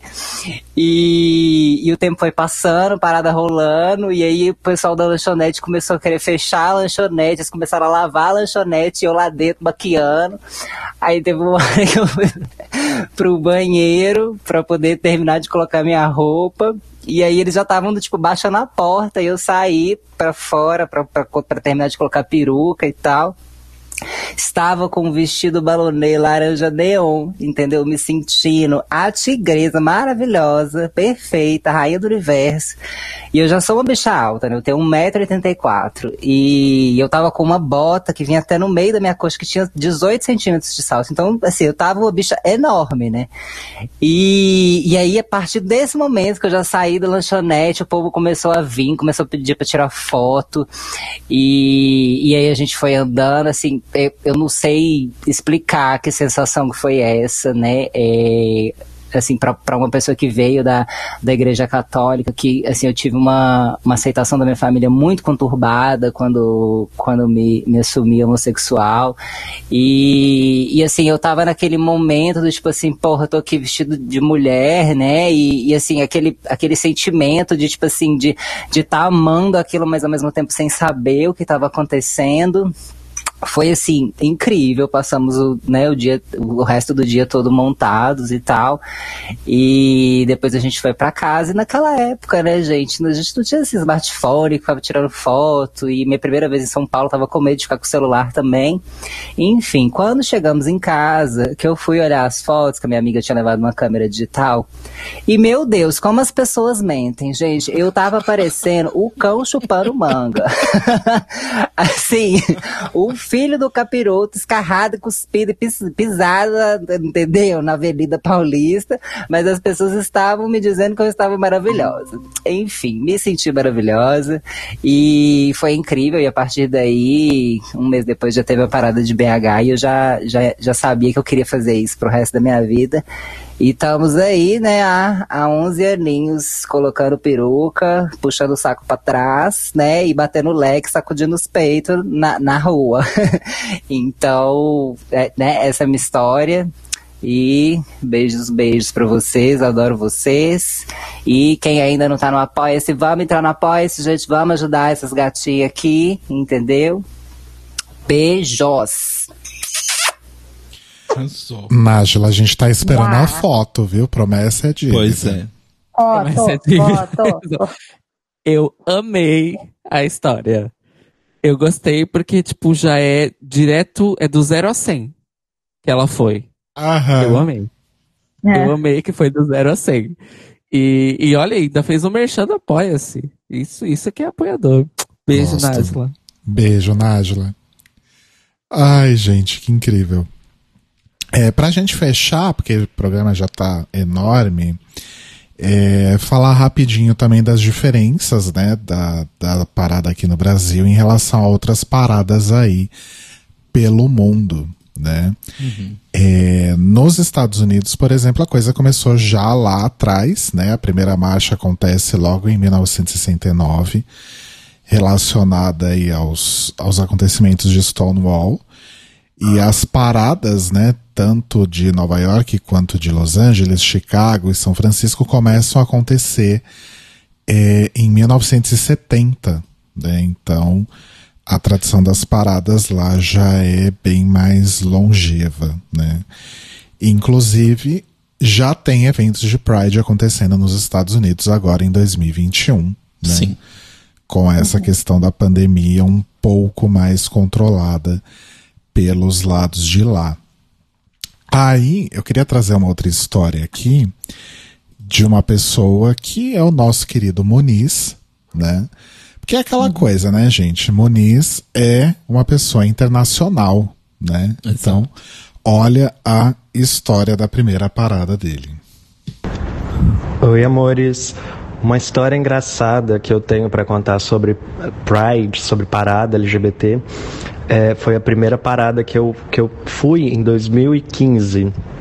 É, eu me assumi em 2014, eu estava no intercâmbio nos Estados Unidos, em 2015 eu ainda estava lá, e uma tia minha, que é crente e que é, já sabia que eu tinha saído do armário e que não aceitava a minha sexualidade, era homofóbica, ela foi para lá também a trabalho e queria me encontrar. E eu falei, tá, vamos se encontrar. A gente se encontrou na Flórida e, por coincidência, na mesma semana que a gente estava lá junto, estava rolando uma parada numa das cidades lá do lado onde, de onde a gente estava. E eu nunca tinha ido numa parada. Eu estava me assumindo ainda, né? E aí me deu muita vontade de ir. Só que ela, ela tava comigo e ela que tinha alugado um carro, então ela tava dirigindo, a gente foi pra praia e tal. Aí o que, que eu fiz? Eu falei com ela, olha, depois que a gente saiu da praia, eu falei, olha, tá rolando um festival na cidade aqui do lado, pertinho. Vamos lá pra gente ver? Um festival na rua. Aí ela animou. E fomos. E aí tá no caminho, nada que chega, nada que chega. Ela, gente, cadê esse festival? Quando chegou, tinha lá os carros é, alegóricos, né? Que lá nos Estados Unidos é uma parada mesmo, né? Os trio elétricos, as pessoas vão seguindo atrás.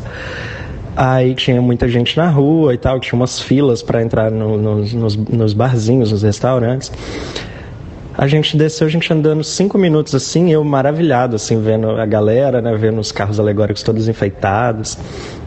Ela deve ter visto, né, a bandeira LGBT em algum lugar falou: Espera aí, você me trouxe pra uma parada gay? Aí que ela percebeu. Eu falei: É. Mas olha só que legal, falei com ela. Não, olha as famílias, tinha criança, tinha idoso. Falei, olha como é legal que me envolve todo mundo. E ela ficou puta, obviamente. Falou, não, vamos embora. E aí fomos embora. Essa foi, essa foi a minha primeira parada LGBT. e não me arrependo. Moni sempre muito Amei. truqueira, né, gente? Amei o festival, a história do festival.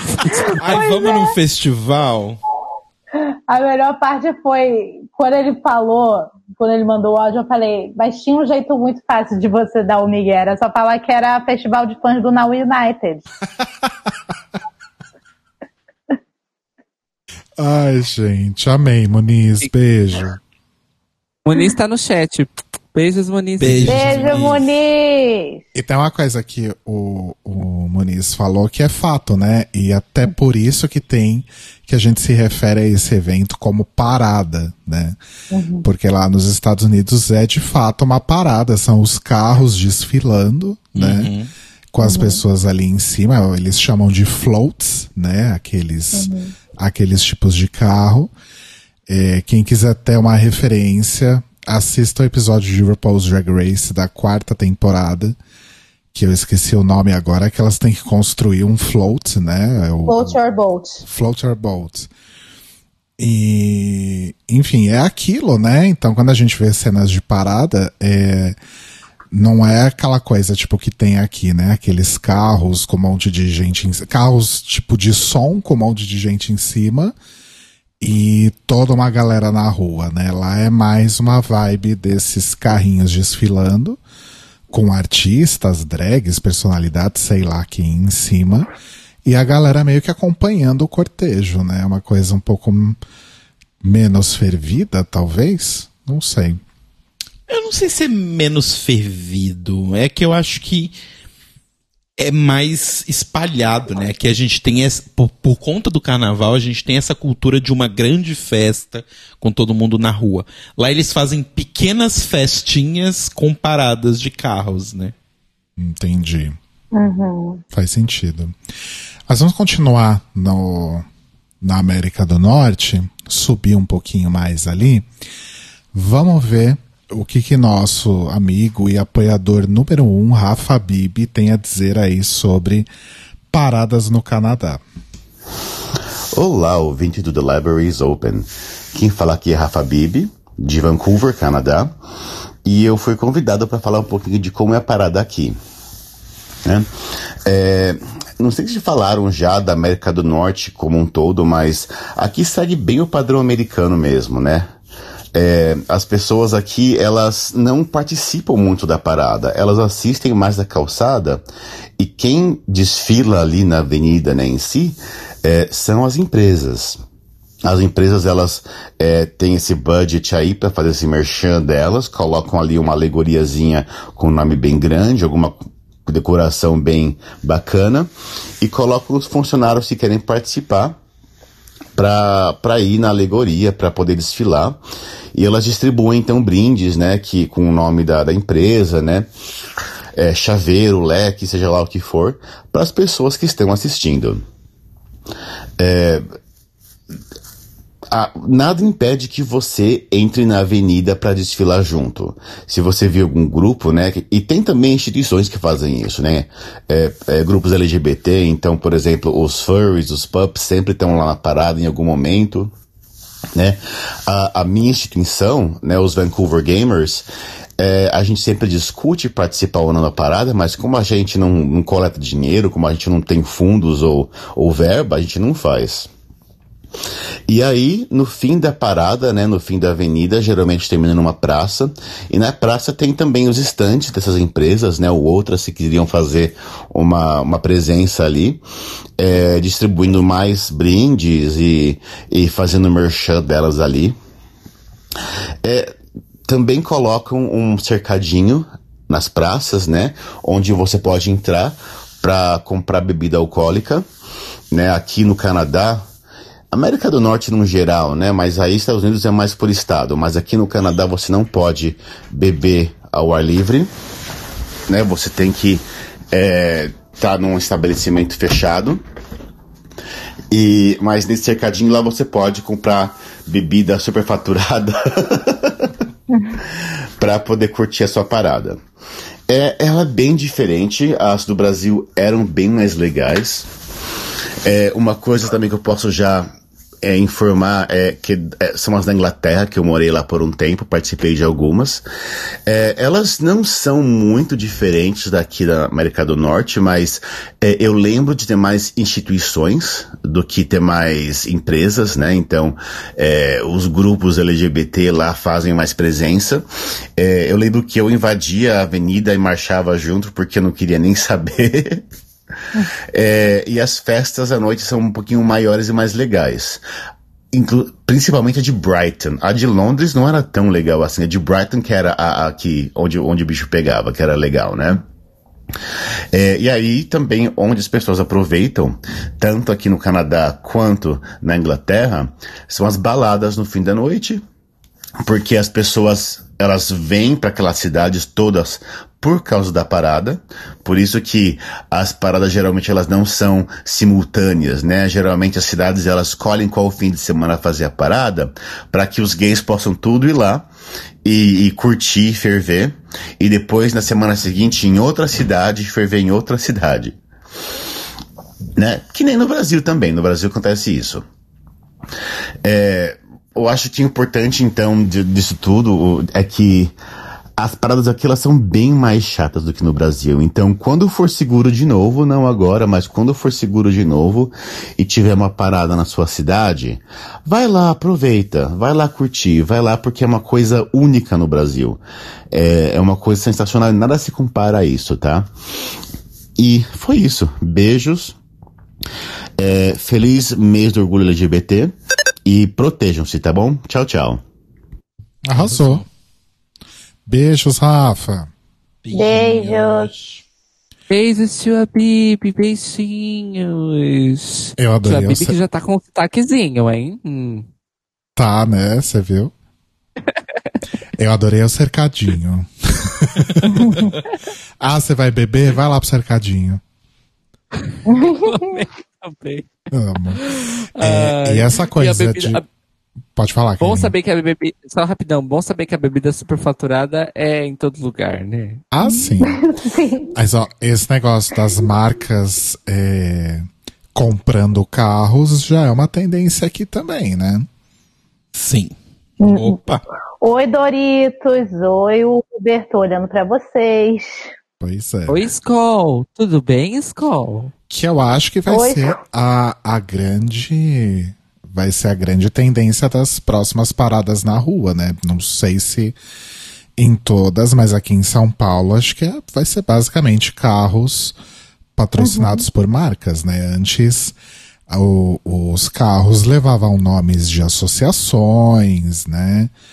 Enfim, eventualmente uma CUT aqui, né? Enfim. Mas agora. Eu lembro vai- que na que eu fui, Pode falar. tinha Lu. um da Uber. E sabe quem estava lá? Não, eu tava falando que na parada que eu fui tinha um carro da Uber. E sabe quem estava lá? Gretchen. Eu ia falar A Pablo Gretchen, a Vittar. cantora. Gretchen, a cantora. Ah, Tava ela Olha, lá. só rapidinho, porque esse momento é muito raro.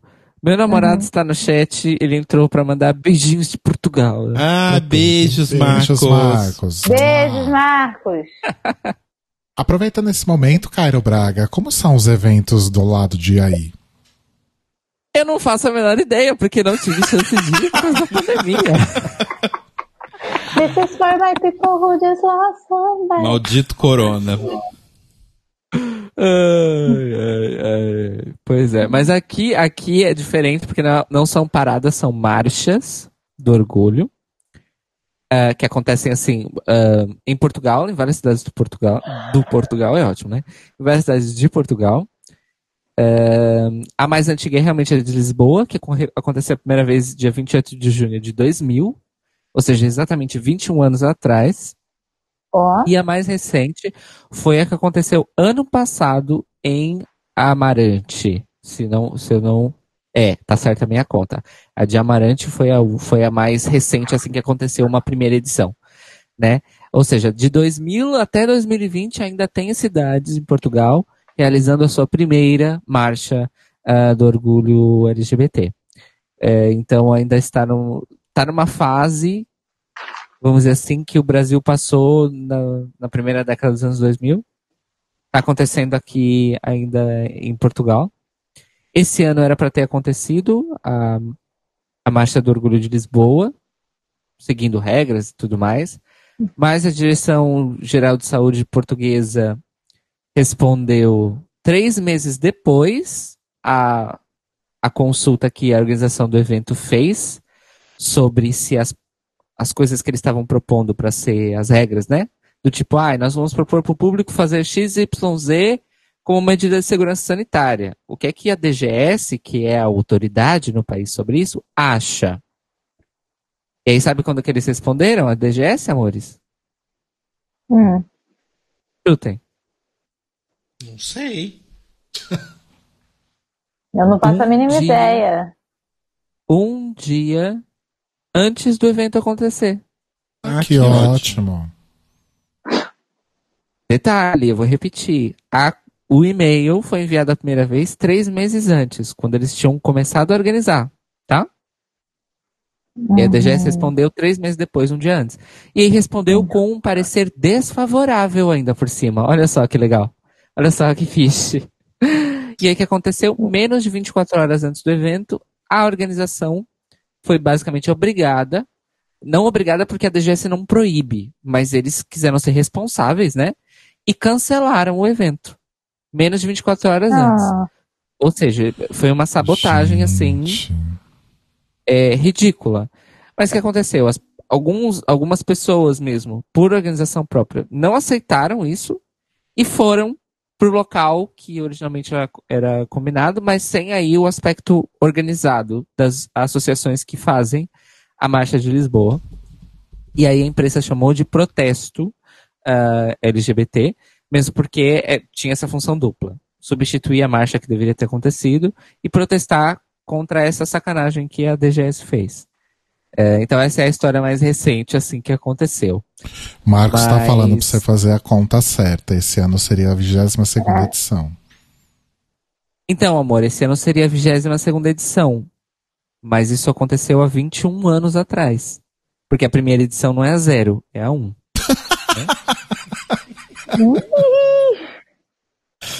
Enfim. eu entendi a matemática. Mática, mática, mática, mática, mática. Eu adoro matemática. Então, a última informação que eu tenho aqui de público, a título de comparação, é que a de 2019, que foi a última que aconteceu, né, em Lisboa, Marcha do Orgulho, é, teve um público aqui de 10 mil pessoas. Que Segura, é mamãe, mesmo, 10 mil. que é o mesmo 10 mil público da primeira parada de São Carlos em 2009, olha só. Exato. Ah, Ai, pra vocês terem uma noção, né, da, da diferença de dimensão das coisas. Amo. A, a parada de São Paulo, que teve mais gente, teve 4 milhões e meio de pessoas, é quase metade da população de Portugal. Amo. Então Meu pensem, a metade da população de um país tava inteirinha na Paulista. Acho bafo. É isso. E aí a gente tem o caso curioso de Tel Aviv, né? Que, que é uma das maiores paradas do mundo também. É o principal evento do tipo no Oriente Médio. E existe desde 1993. Sim. Cortina de fumaça é muito bom, né? Pink washing que chama. Queerbaiting, gente. será? Não, não vejam que a gente tá matando milhões de palestinos toda semana. Ai, orgulho. E... É. Toma aqui uma bandeirinha de arco-íris pra você se divertir. Exato. Ai, gente. Mas acho que foi isso. Vocês têm mais alguma coisa pra adicionar? Não, eu só digo que eu tô com saudade. Eu tô com saudade de ir na parada. Eu realmente tô com muita saudade. Vai chegar lá, eu vou ficar cansado, eu vou estar com calor, eu vou estar tipo, ai meu Deus, é muita gente, vai me dar fome, vai me dar cansaço? Sim, mas tô com saudade. Mas você vai agradecer de poder ir. Nossa, sim. O que, o que eu mais tô esperando é o momento em que eu vou estar em algum rolê falando, ai caralho, que cansaço, quero ir pra casa, vou chamar um táxi. é o que eu tô, tipo, ansiando, sabe? Sim. Eu acho que quando forem liberados os rolês, eu vou fazer igualzinho eu fazia quando eu tinha 5 anos de idade. A música vai estar torando e eu dormindo numa cadeira aleatória. É sobre isso. Sim. É sobre isso, tá tudo bem. Aliás, gente, só pra fechar, eu tava vendo um- uns negócios aqui no Twitter. E adivinha quem fez a ação? Doritos. Qual é a Olha ação só. do Doritos pra esse ano? Hum. Eles pegaram, fizeram um mapa de Fortnite, que é basicamente a Avenida Paulista, para as pessoas jogarem como se estivessem na parada. Ah, tirando uns nos outros, que bonito. é sobre isso, sabe? É sobre isso. Nossa, gente, quem teve essa ideia, né? Que medo. Ai, Brasil, Brasil. Pô, Doritos, aí é sacanagem. Ai, ai. Vamos para o nosso encerramento, então? Vamos.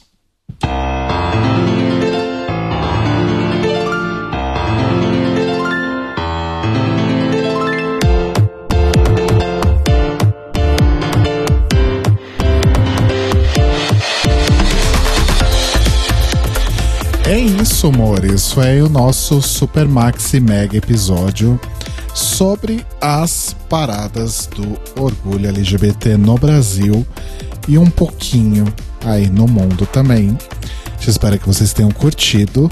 Foi uma delícia fazer isso, gerar esse conteúdinho aí pra vocês. É, e mais uma vez a gente dedica aí então esse episódio pro nosso querido Laranja. A gente espera que ele esteja celebrando também o orgulho aonde ele estiver. Que com certeza deve ter alguma festa em torno dele. Se não tivesse, ele organizou já. É. Exatamente. É, só uma coisa que eu esqueci de falar, amores, a gente vai deixar o link na, na descrição desse episódio lá no nosso site, thelibraryisopen.com.br. Não aguento mais falar, gente. Três horas falando. É, eu comentei de um documentário sobre a parada de São Paulo, que é a maior parada do mundo. E tem um documentário de 1997, ou seja, o mesmo ano da primeira parada, chamado Agnus Gay. É igual Agnus Day, só que é Agnus Gay. Também no YouTube. E para quem quiser ver aí como foi a primeira parada de São Paulo, que não é a primeira parada de- do Brasil, ok? Espero que tenha ficado claro. É, assista esse vídeo, porque ele é bem interessante. Tem todas essas cenas que eu comentei das drag em cima do carro forte. É, é incrível. Assistam lá, a gente vai deixar os links para vocês verem. É, recadinhos, Mores, para terminar? É, Não sei. Pode Vai, ser, Lu. Pode ser o Vai, merchan Lu. tradicional de sempre, vai. A gente tá o merchanzinho. Vamos lá, pessoal. Então, mais uma vez, venho convidar todo mundo a conhecer o meu canal Lunática aqui no YouTube. Amanhã vai sair review do All Star 6 quarta vai sair o review do All Star 6, porque agora essas coisas de streaming tá. Ai, vou liberar dois episódios de uma vez. É a gente que lute, não é mesmo? Hoje teve comeback do Luna, então, por favor, streams em And, não só em Pain the Town, que é o, o single, mas no álbum inteiro, por favor. Tem até a versão japonesa agora também. Maravilhoso. E se vocês quiserem me seguir nas outras redes sociais, é arroba Luiza, Twitter, Instagram, TikTok. É, mais o quê? Acho que é só isso mesmo. E não esqueçam de ouvir o Glittercast, que enquanto a gente estava aqui conversando, já fizeram a inscrição no LGBT Podcasters, ó. Olha só. Olha! Olha! Eficiência. Inclusive, deixar aqui um beijo pro pessoal, pra Maia, Pedro, Nath, Joy, Gilmar. Beijos, amigos. Em breve estaremos aí pra falar de mais um episódio do. Arrasaram muito. Já quero esse crossover com nove pessoas, é isso? Então, somos seis lá. Mais três aqui. Você já, Então se, é nove, você já se é contou nove. nesses seis, né? Sim. Então são nove pessoas. Imagina a zona. É, é, é quase o, é quase um Luna sem o Oda Circle, ó. Exato. Exatamente. Meu Deus do céu. Tudo esbarra no Luna. Sim! Dreams in Pain the Town! Ai, gente. Cairo Braga. Então, amores, sigam nas redes sociais, arroba Caro Braga no Twitter e no Instagram e também no Fediverso, queer.party, arroba Cairo Braga, não, desculpa, queer.party barra, arroba Cairo Braga, Mastodon.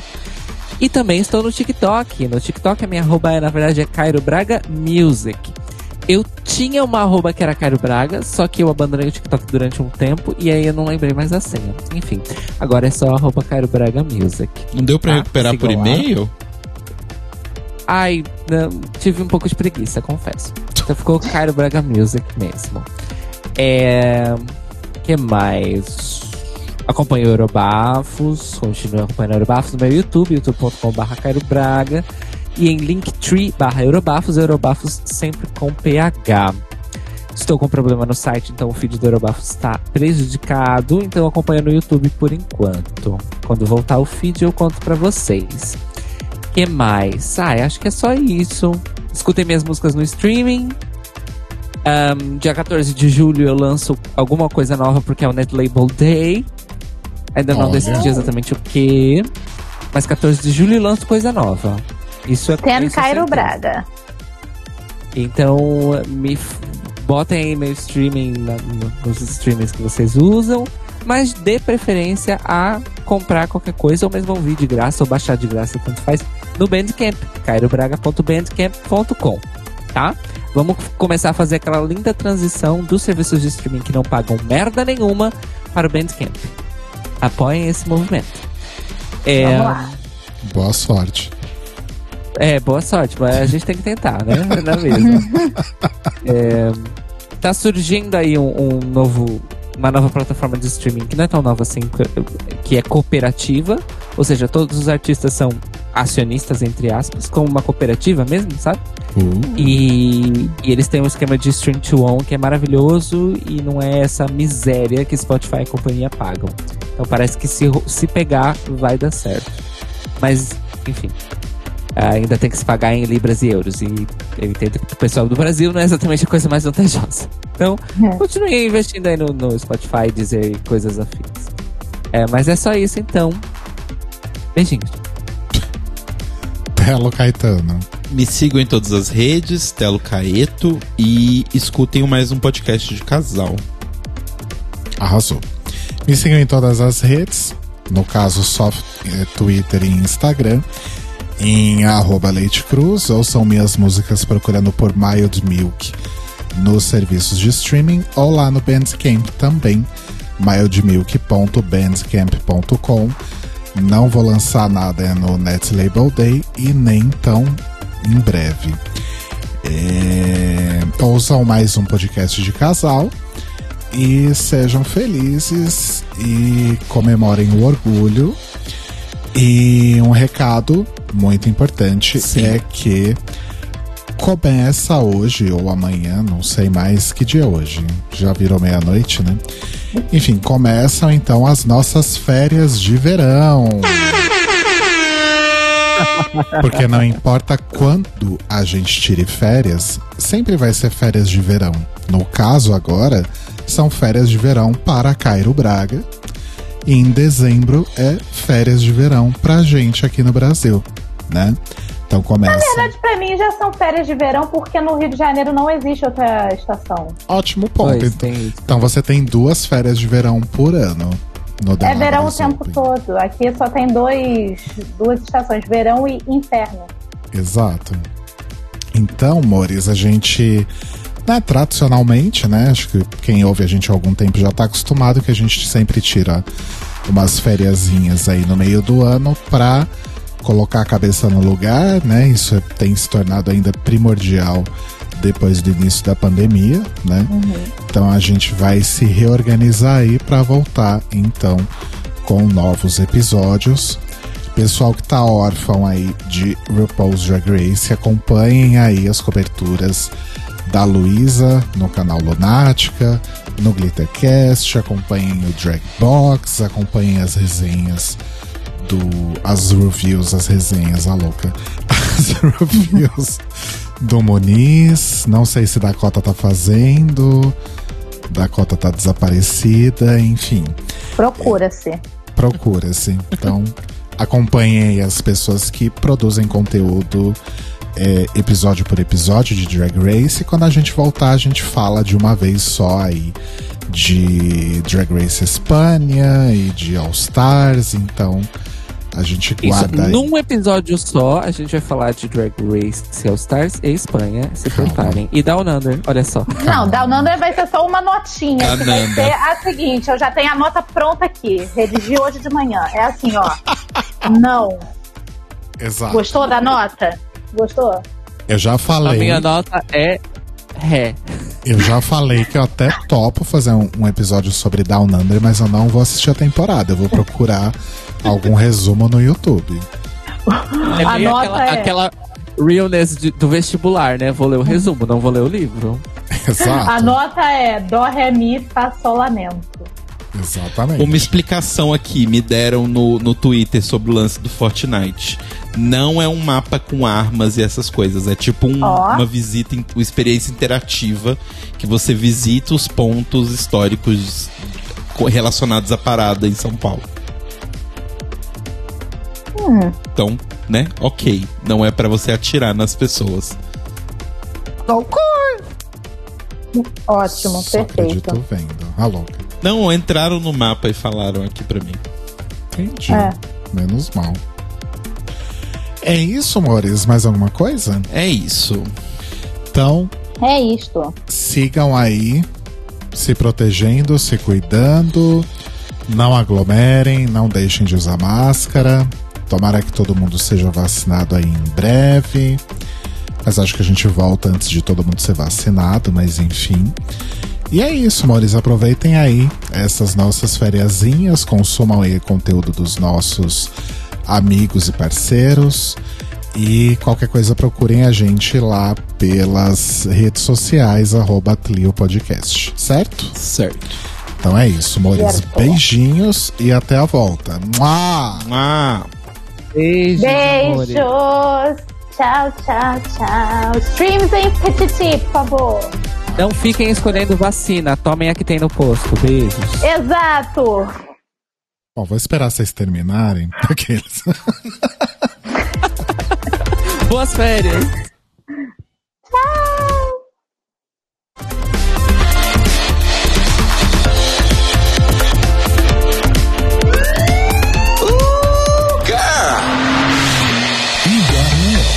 Esse são os nossos queridos apoiadores que nos ajudam a fazer do Clio um podcast cada vez melhor por meio da nossa campanha no Apoia-se. Obrigado, Moris! Rafa Bibi, Ivan Ribeiro, Tonho Esteves, Tiago Querentino, Fúvio Bassalobre, Sérgio Araújo, Thaís Alves, Fred Pavão, Lucas Romeiro, Gui Gonçalves, Mia Brandão, Jean Prado, Pandora, Maíra Bueno, Inês Barreto, Cacita Alves, Valdir, Manuel Carneiro, Letícia Ferreira, Vitor Vilaverde, Arthur Mois, Raboni Santos, Alu Vieira, Inoue, Duda Zanini, Juliano Lopes, Tata Finoto, Malcolm Bauer, Senhor Basso, Feliciano Silva, Nájila Sanderson, Danilo Cursino, Marcos Vinícius Barbieri, Lana Andrade, Maria Lua, Pri Armani, Matheus Henrique, Fernando Xisto, Guilherme Piazza, Fabrício Renovato e Brenner Guerra. Se você quer ouvir o seu nome no final de todos os nossos episódios, vai lá em apoia.se barra The Libraries Open, confira as nossas metas, escolha as suas recompensas e se torne uma apoiadora do The Library is Open. Ao crrr, ao crrr. Ou crrr.